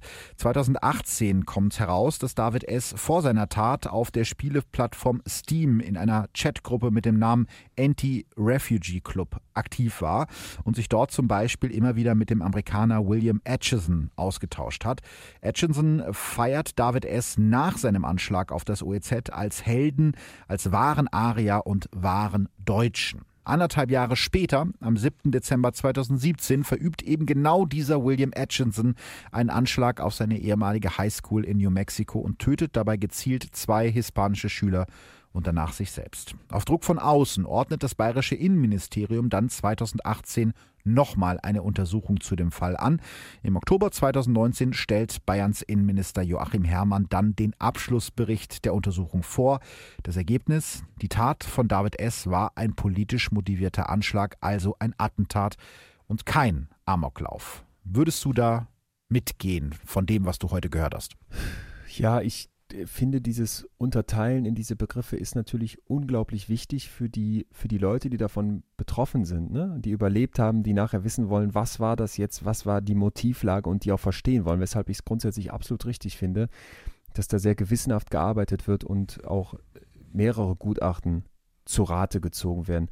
Und trotzdem tut man sich natürlich schwierig, das jetzt hier in eine Schublade zu packen, oder? Weil wir, weil wir so viele verschiedene Aspekte hier schon mitbekommen haben und weil wir versuchen natürlich hier in die, in die Psyche eines jungen, ganz jungen Mannes zu kommen, die wahrscheinlich extrem dynamisch ist und das eben nur aus der Retrospektive, aus dem Rückblick. Ja, ich finde, es drängt sich auch so ein bisschen der Verdacht auf, dass sich da jemand eine Ideologie gesucht hat, um seine Taten zu rechtfertigen Ey, ja, soll jetzt bitte nicht falsch rüberkommen, aber wirklich hört euch hier nach die Folge mit Ehren Retschberlik an mit den Terroristen, weil es ist so heftig, wenn du dir da ins Detail gehst und dir da jemanden mal hast, der uns genau davon erzählt. Der hat mir gesagt, ey Leon, das war egal, ob ich jetzt Salafist geworden wäre oder ob irgendwelche Rocker bei mir geklingelt hätten oder die Zeugen Jehovas. Das muss man mal kurz sacken lassen. Ne? Du denkst, da kämpft jemand aus voller Überzeugung mit irgendeiner religiösen oder sonstigen fanatischen Einstellung für sein Ding. Aber das ist überhaupt nicht der Punkt. Es geht um Zugehörigkeit. Ja. Und dass die sich hier im Netz austauschen und dann irgendein anderer diesen Typen da feiert und nachher sagt, ich, ich begehe eine ähnliche Tat, da habe ich das, was ein Grundbedürfnis des Menschen ist, zu anderen zugehören, einer Gruppe, Teil einer Gruppe zu sein, die dich nicht mobbt, die dich nicht fertig macht, mhm. sondern im Zweifel sogar mit, so, mit dem sogenannten Love-Bombing, dass du am Anfang völlig begeistert und euphorisch angenommen wirst, mit Liebe und Zuneigung überschüttet wirst, dass du da erstmal reingezogen wirst. Und das ist eben meist ein Startpunkt von Radikalisierung. Habe ich bei Neonazis erlebt, habe ich Insekten erlebt, habe ich bei Ehren Retschberlik als salafistischem, islamistischem Terroristen erlebt. Ja, ich glaube, diese Beurteilung ist für, für uns vielleicht erstmal schwer zu verstehen, warum man da so lange drüber diskutiert, ob das jetzt ein Amoklauf war oder ein Terroranschlag, weil am Ende die Leute sind tot. Aber für die Hinterbliebenen macht das natürlich einen ganz großen Unterschied und für sie ist eben diese Entscheidung sehr wichtig. Die Hinterbliebenen hatten seit 2016 gefordert, die Tat endlich als politischen Anschlag zu werten. Die Sozialpädagogin Anja Spiegler betreut einige der Hinterbliebenen vom 22. Juli und sie sagt, ich habe das Gefühl, München wurde vergessen. Viele Opfer haben keine Lobby. In der Berichterstattung waren die Opfer sowieso kaum präsent. Das stimmt. Ich habe halt im Zuge der Recherche eben auch versucht, was über die Opfer rauszufinden, weil ganz viel über den Täter geschrieben wurde, habe ich ja natürlich jetzt in der Folge auch erzählt, aber es war extrem schwierig, überhaupt etwas über die Opfer rauszufinden. Und auch das ist ja relativ bezeichnend für eine, für eine Gesellschaft. Total. Ich fand deswegen auch den Teil so gut, wo du es mal so ganz explizit gemacht hast, dass es nicht einfach anonym die Gruppe der Opfer ist, sondern du sagst, was sind die Geschichten dieser Menschen auch wenn wir sie nur kurz anreißen und man natürlich von der Aufmerksamkeit her und auch von der Angst, die man vielleicht spürt, voll auf den Täter möchte, um zu begreifen, was passiert da, um sich vielleicht auch vor so einer Gefahr in Zukunft zu schützen, dürfen wir nicht vergessen, hinter so einer Geschichte stecken dann die menschlichen Schicksale ne? und eben diese Leute, die etwas dazu verarbeiten haben, die etwas mitnehmen, im allerschlimmsten Fall den Tod eines geliebten Menschen und auch in einem sehr schlimmen Fall einfach ein Erlebnis, eine Erfahrung, die, die ja. unerträglich sein kann. Und zu denen würde ich jetzt gern auch noch kurz kommen. Der Vater der ermordeten 14-jährigen Amela geht noch heute jeden Tag zu Fuß zu dem Denkmal für die Opfer, das mittlerweile am OEZ eingerichtet wurde. Wenn er mal wieder nachts nicht schlafen kann, auch eben mitten in der Nacht. Immer wieder denkt er darüber nach, was gewesen wäre, wenn er seine Tochter an diesem 22. Juli 2016 zum Eisessen im Einkaufszentrum begleitet hätte. Hätte er ihr Leben retten können? Wissen Sie, ich wünsche das meinem schlimmsten Feind nicht, sagt er. Faruk S., der Obstverkäufer vom Anfang der Geschichte, hat heute keinen Obststand mehr. Laut seinem Profil bei Facebook arbeitet er heute als Finanzberater. Dort, wo früher sein Stand war, steht jetzt das Denkmal für die neuen Todesopfer vom OEZ. Und wie du es gerade schon gesagt hast, äh, diese Wunde bleibt, diese Wunde bei den Angehörigen, bei den Familien und natürlich auch diese Wunde, die diese Tat in die Stadt gerissen hat. Ne? Du kennst ja wahrscheinlich München auch. München ist eine ja. lebendige Stadt. Das stimmt. Eine Stadt, man sagt ja immer die nördlichste Stadt Italiens, ne? wo, wo so der ganze Lifestyle irgendwie ist. Aber wenn du heute am OEZ vorbeikommst, dann denkst du nochmal kurz, oh ja, stimmt, da war ja was. Ja, und nicht nur das, als Außenstehender vielleicht nochmal schwieriger nachzuempfinden, die Leute, die tatsächlich in dieser Stadt gelebt haben zu dem Zeitpunkt oder noch heute leben und das mitbekommen haben, mhm. für die wird das ja nochmal ganz anders sein. Denn ich erinnere mich, als es in Münster oh ja. diesen, diesen Tag gab, ne, mit dem, mit dem Auto, wo, wo, wo, ein, wo ein Mensch, auch mit schweren psychischen Problemen, mit seinem Auto in, in, so einen, in so einen Vorgarten von einem Restaurant gefahren ist. Das war eine Atmosphäre, eine Emotionalität, die du in der ganzen Stadt gespürt hast und die wir alle, die wir da leben, bestimmt nie wieder vergessen. Und so stelle ich mir das auch in München vor. Das ist dann eine Geschichte, die auch als kollektiver Schmerz bleibt. Und, und so, so schrecklich das einerseits ist, finde ich, hat es was Versöhnliches, dass es so ein, so auch so eine geteilte Erfahrung ist. Oder? Also, dass man, dass man sagt, man ist eben Teil eines größeren Kollektivs ja. und gerade in den Großstädten werfen wir doch oft vor, niemand weiß, wie der Nachbar nebenan heißt und man hilft sich nicht mehr und geht sich auf der Straße aus dem Weg. So sehr ist es dann, wenn es krass wird, doch offensichtlich, wie, wie eng wir Menschen verbunden sind und wie, wie, wie gut es dann tut, dass alle merken, wir machen unsere Türen auf und bieten, bieten Schutz und bieten eine Nacht Obdach und so, so Geschichten. Also das finde ich ist etwas, was wir immer bei solchen Geschichten nicht außer Acht lassen sollten, weil wir dazu tendieren, das Negative zu sehen, weil unsere Angst im Hirn schief verarbeitet wird. Wir haben immer größere Sorgen vor den Gefahren, als dass wir auch die positiven Seiten des Menschseins sehen. Und deswegen nochmal vielen Dank, dass du jetzt am Ende so klar nochmal gesagt hast, lasst uns bitte auch auf die Opfer gucken, lasst uns auf das gemeinschaftliche Trauern um die Opfer achten und gar nicht nur mit dem Täter vielleicht enden. Ja. Das ist ja, ist ja verführerisch Total. bei solchen unglaublichen Taten, dass man sich versucht, der Tat über den Täter zu nähern. Aber auf der anderen Seite, gerade jetzt bei Amokläufern oder auch bei Terroristen, ist es ja so, die wünschen sich ja genau das eigentlich. Ne? Sie wollen ja mit ihrer äh, Tat äh, ja beeindrucken in irgendeiner Art und Weise. Und ähm, deswegen werde ich zum Beispiel auch jetzt kein, kein Foto oder so bei Instagram von dem Typen posten, weil da tue ich ihm dann posthum eigentlich noch einen Gefallen mit. Das ist so, das ist so das Ding. Was ich ganz spannend finde oder was ich dich gerne noch, noch fragen würde, glaubst du, es gibt bei, bei dieser Art von Tätern Warnzeichen, auf die man achten könnte, wenn ich jetzt das Gefühl habe, jemand in meiner Umgebung ist auch irgendwie ein bisschen komisch drauf oder so, da mache ich mir Sorgen? Also erstmal die Warnung, bevor wir jetzt wieder glauben, dass das dann alles so zu lesen wäre wie die Buchstaben in einem Buch, wenn sich jemand ja, auf Weise XY verhält, das ist, glaube ich, klar. Und trotzdem, ja, gibt es natürlich Momente, wo wir uns einfach vor Augen führen müssen, hey, wie sind denn junge Menschen normalerweise? Worauf kommt es denen denn an?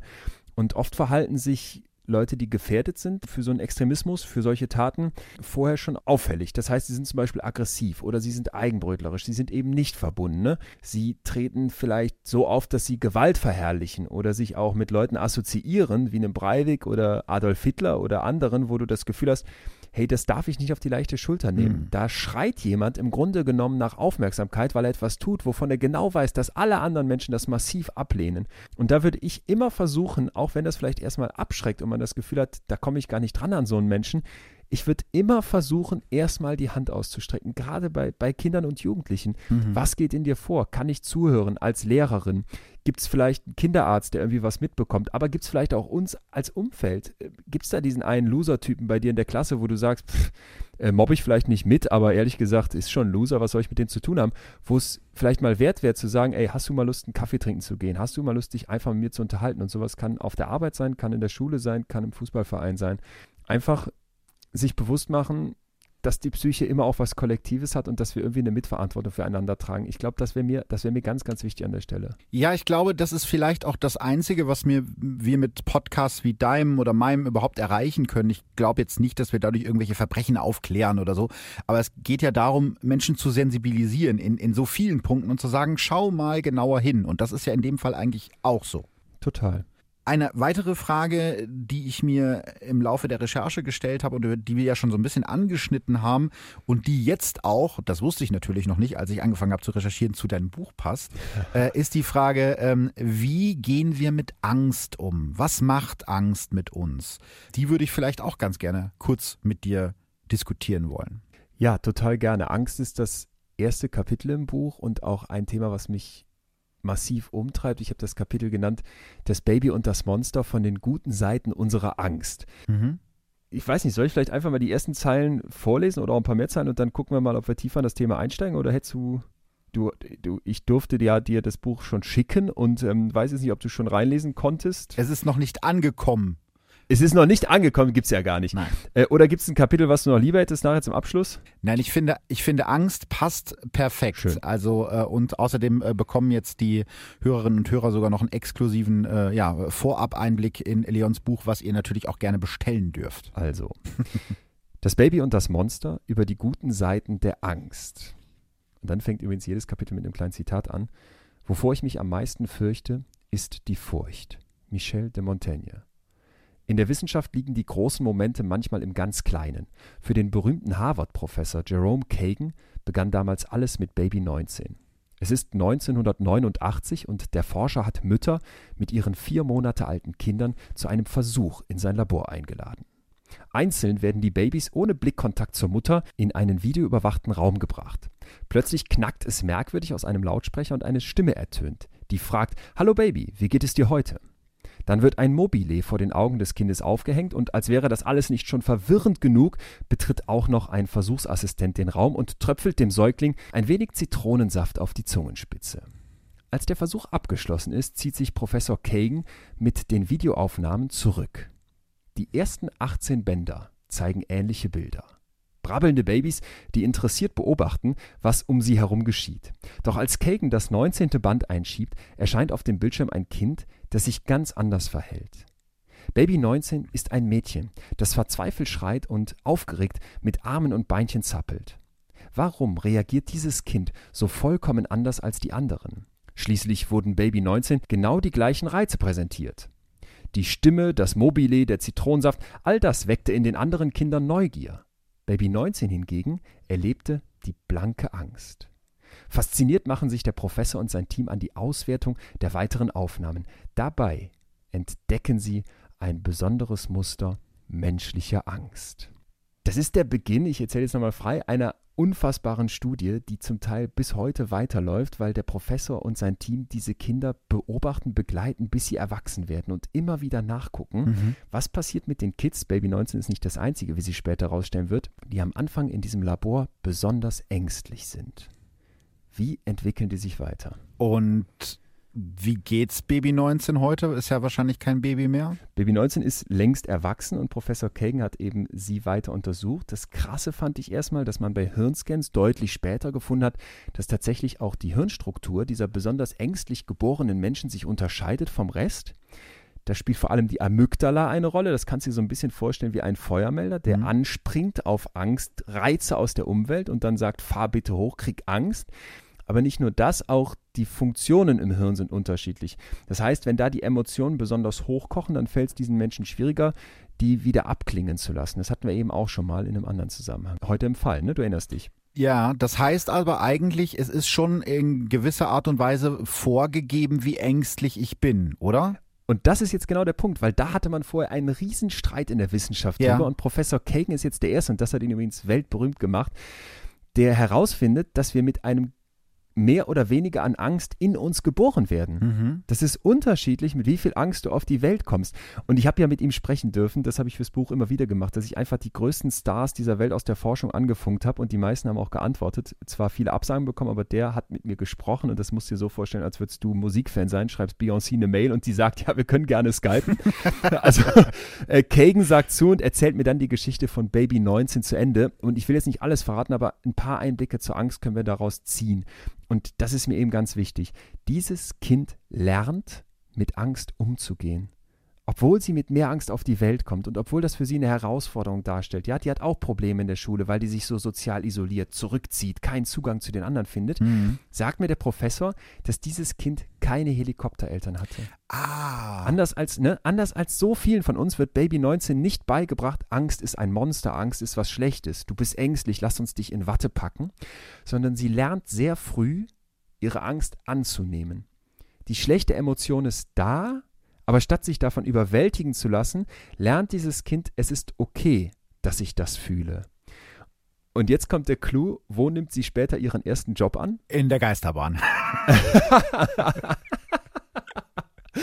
Nein, ähm, wäre auch passend, an der Wall Street. Ach Quatsch. Also das, wo, ne, wo wirklich so High Competition in den USA ist, das schafft sie, setzt sich durch und ich finde, das ist so eine schöne Geschichte, weil man sieht, okay, die Angst ist da, die ist in, in jedem Leben da und gerade die Mutigsten verstecken ihre Angst oft hinter Wut, hinter Ausrastern, hinter vielleicht dann auch schrecklichen Taten.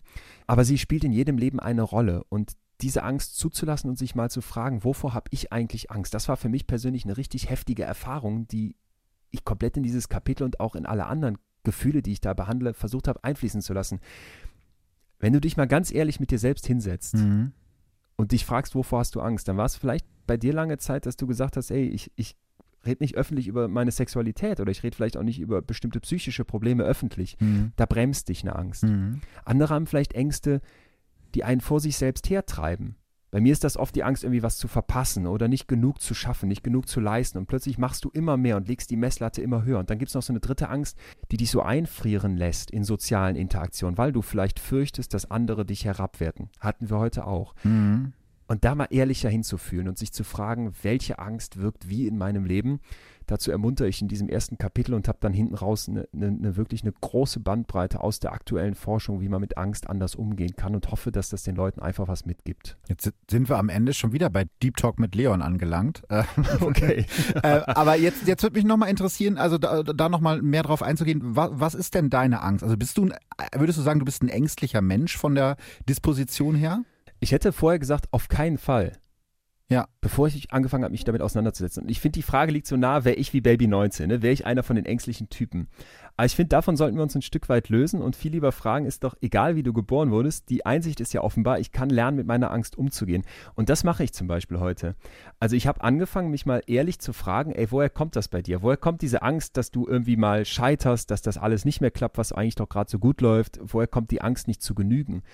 Und das sind schon Sachen, die ich nicht alle öffentlich teile, aber das sind auch so Momente, wo ich einfach weiß, als ich auch mit meinen Eltern mal ganz ehrlich darüber gesprochen habe, was ich übrigens allen empfehle, dass du plötzlich merkst, ey, die hatten vielleicht ganz ähnliche Muster. Weißt du, mein Vater hat mir erzählt, dass er nach Hause kam aus dem Kunstunterricht und er hatte irgendwie ein Bild gemalt und da war die Fahne falsch rum drauf. Wie Kinder das so machen, ne? Die Segel gehen in eine Richtung vom Wind mhm. und die mhm. Fahne ist irgendwie nach vorne, damit man das Logo schön draufmalen kann von, von der Piratentruppe. Und da hat er irgendwie eine 2 Minus oder sowas für das Bild bekommen. Da hat seine Mutter zu ihm gesagt, ey, da hättest du auch eine 2 Plus für verdient. Und er dachte die ganze Zeit sein Leben lang, dass seine Mutter ihm damit sagen wollte, das war, du warst nicht gut genug, ne? Das hat nicht gereicht. Und seine Mutter meinte das eigentlich bestätigend und wollte ihm sagen, ey, ich fand's richtig gut, dein Bild, und ich hätte dir eine bessere Note gegeben. Ach so. Und als er mir das so erzählt hat, habe ich so ein bisschen gedacht, ey, Vater, das sind echt so ein bisschen die Muster, die scheinbar da bei uns in der Familie irgendwie auch eine Rolle spielen. Und ein bisschen habe ich das auch mitbekommen. Und das sind einfach Punkte, wo ich sage, stell dich deine Angst, frag mal nach. Sag nicht bei negativen Gefühlen, ey, die sind schlecht und ich muss immer mit breitem Grinsen durchs Leben gehen und das Glas muss immer halb voll sein. Sei menschlich zu dir, erkenn ehrlich an, dass da auch Täler sind und, und Schattenseiten und dass jeder von uns, selbst die denken, dass sie ganz mutig sind, wie es bei mir lange war, Ängste haben. Und, und wenn du das machst, also ich habe selten so viel über mich gelernt wie in dem Moment, als ich mich mit dem Harvard-Professor mal hingesetzt habe und gesagt habe, was sind meine Ängste und wie kann ich vielleicht darüber etwas über mich verstehen. Wie spannend. Ich weiß jetzt gar nicht, wie man diese Brücke schlagen soll, aber ich habe ja mir noch ein paar, also noch zwei weitere Fragen hatte ich mir noch aufgeschrieben, weil ich jetzt ja oft, äh, wenn ich irgendwie, also nach den Folgen mit dir waren dann immer so, habe ich so Nachrichten, ja, mach doch mal mit Leon das Thema und äh, frag doch mal dies und besprech doch mal das. Aber ich bin ja, was das angeht, erstmal ein egoistischer Mensch und ich habe einfach gedacht, ich stelle jetzt die Fragen, die mich interessieren. Ja, also für alles andere müssen wir vielleicht nochmal bei Insta Live gehen. Aber die Frage, die mich jetzt wirklich beschäftigt und das ist jetzt ein ganz anderes Thema, kann man nicht elegant zu überleiten, deswegen versuche ich es auch erst gar nicht. Frage, wenn wir eine Detektei gründen würden, Okay. Was ich glaube, was ja wirklich sehr gut funktionieren würde. Welcher der drei Detektive wärst du? Das sind die wichtigen Fragen des Lebens. Okay, wir sind jetzt bei den drei Fragezeichen. Natürlich. Wir dürften sie wahrscheinlich aus Copyright-Gründen. Die nennen wir hier sowas von. Nein, nein, nein. Ich bin so lange schon drei Fragezeichen äh, äh, Fanmitglied, dass man da ähm, uns jetzt, glaube ich, alles zugestehen wird. Justus Jonas, Bob Andrews und Peter Shaw. Ich ähm, bin eigentlich Fan von allen, weil ja auch jeder so eine ganz unterschiedliche Geschichte mitbringt. Ich bin aber fast der größte Fan von Bob und jetzt schlage ich dir die Brücke selber, weil bei dem so viele Ängste eine Rolle spielen, nämlich dieses ähm, Hadern mit der Sexualität. Ich habe immer das Gefühl, dass äh, vor allem in den späteren Folgen so, man hat versucht durchblitzen zu lassen, ist er vielleicht in Peter verliebt. Ja, ja, ähm, ja, ja. Ja, ne, schon irgendwie, so ein bisschen diese Eifersucht immer. Aber Peter hat doch Jeffrey. Beide haben natürlich dann noch einen anderen irgendwie, also vor allem Peter. Und das ist ja das, das ist ja noch das psychologisch Hochinteressante. Ja. Bin aber einfach Riesenfan von der Tiefe dieses Charakters. Jetzt habe ich ob der Begeisterung deine Frage vergessen. Welcher von den dreien du wärst? Also ich würde tendieren, okay. ich würde vermuten, dass du aufgrund deiner Recherchen doch schon Bob wärst am Ende. Ja, wahrscheinlich.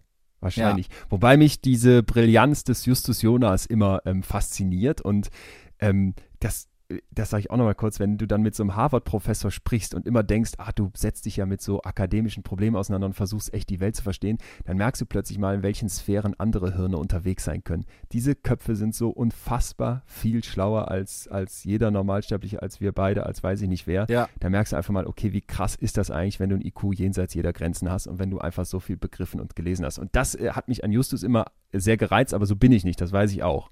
Schade. Naja, ich würde mich schon bereit erklären, dann Justus zu sein in dem Fall, weil, weil Peter ist ja der Sportliche, da bin ich ja schon Ja. mal raus und Bob ist Ja. so ein bisschen der Schöne, da bin ich auch raus. Da bleibt ja eigentlich nur Justus. Äh, aber die äh, intellektuelle Brillanz, die kriegst du dann auch mit. Und die kann man dir ja hier bei diesen Recherchen, die du machst und diesem Durchsteigen der Fälle äh, auch sofort attestieren. Ich würde sie dir attestieren. Das ist schön. Dann sind wir, dann sind wir uns jetzt einig. Da müssen wir nur noch einen Peter finden. Also irgendwer, der sportlich und ein bisschen. Schreibt uns, Ja. schickt uns eine Mail. Ja, genau. Wir suchen noch. Gerne auch Frauen, äh, Geschlecht egal ja, im Grunde. stimmt. Ne? Ja, wir würden sie dann wahrscheinlich, aber drei Fragezeichen könnte halt copyright-technisch schwierig werden. Aber wir könnten uns ja vielleicht ein. Die sollen uns erstmal verklagen. Die so, ja, oder wir nennen uns einfach äh, die drei Fußnoten, weil du bist ja Fußnoten-Fan, wie ich weiß. Das stimmt. Fuß- und Endnoten Ne? liebe ich, ähm, weil Quellenangaben mein Leben Ja. sind. Das stimmt, guter Punkt. Die drei Fußnoten. So, aber jetzt zur eigentlichen Abschlussfrage. Äh, weil wir jetzt gerade schon im drei Fragezeichen Fan-Talk drin sind. Was ist deine Lieblingsfolge? Oh, es gibt mehrere. Mm, Spur ins Nichts, wo Morten verschwindet. Hammer. Mhm. Hammer. Überhaupt diese gesamten Folgen rund um die 100, gerne so knapp davor, finde ich überragend. Stimmt.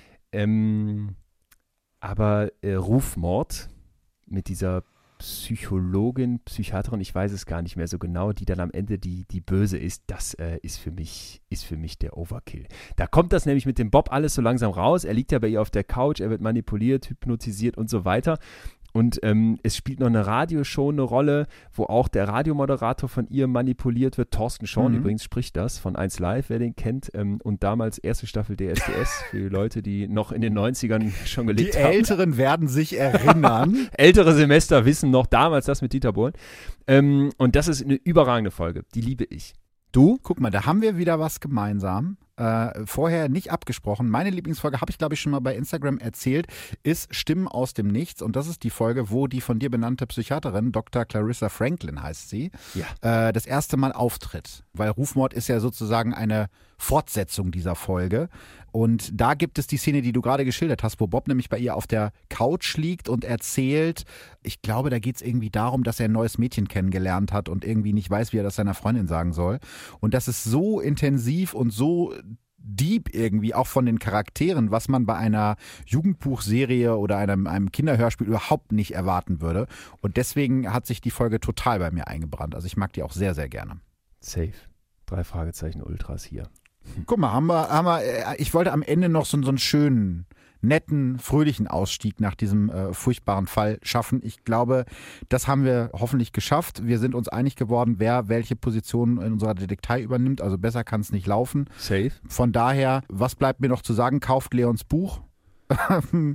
äh, es ist sehr gut, habe ich gehört. Ähm, ich, ich darf dazu noch kurz was sagen. Ach so, ja, ähm, gerne. Natürlich ist es gut. Ich habe zweieinhalb Jahre dafür gearbeitet. Ähm, ich sage das jetzt einfach mal so selbstbewusst, weil ich da oft mit mir hadere und da kann ich echt hinterstehen, uneingeschränkt.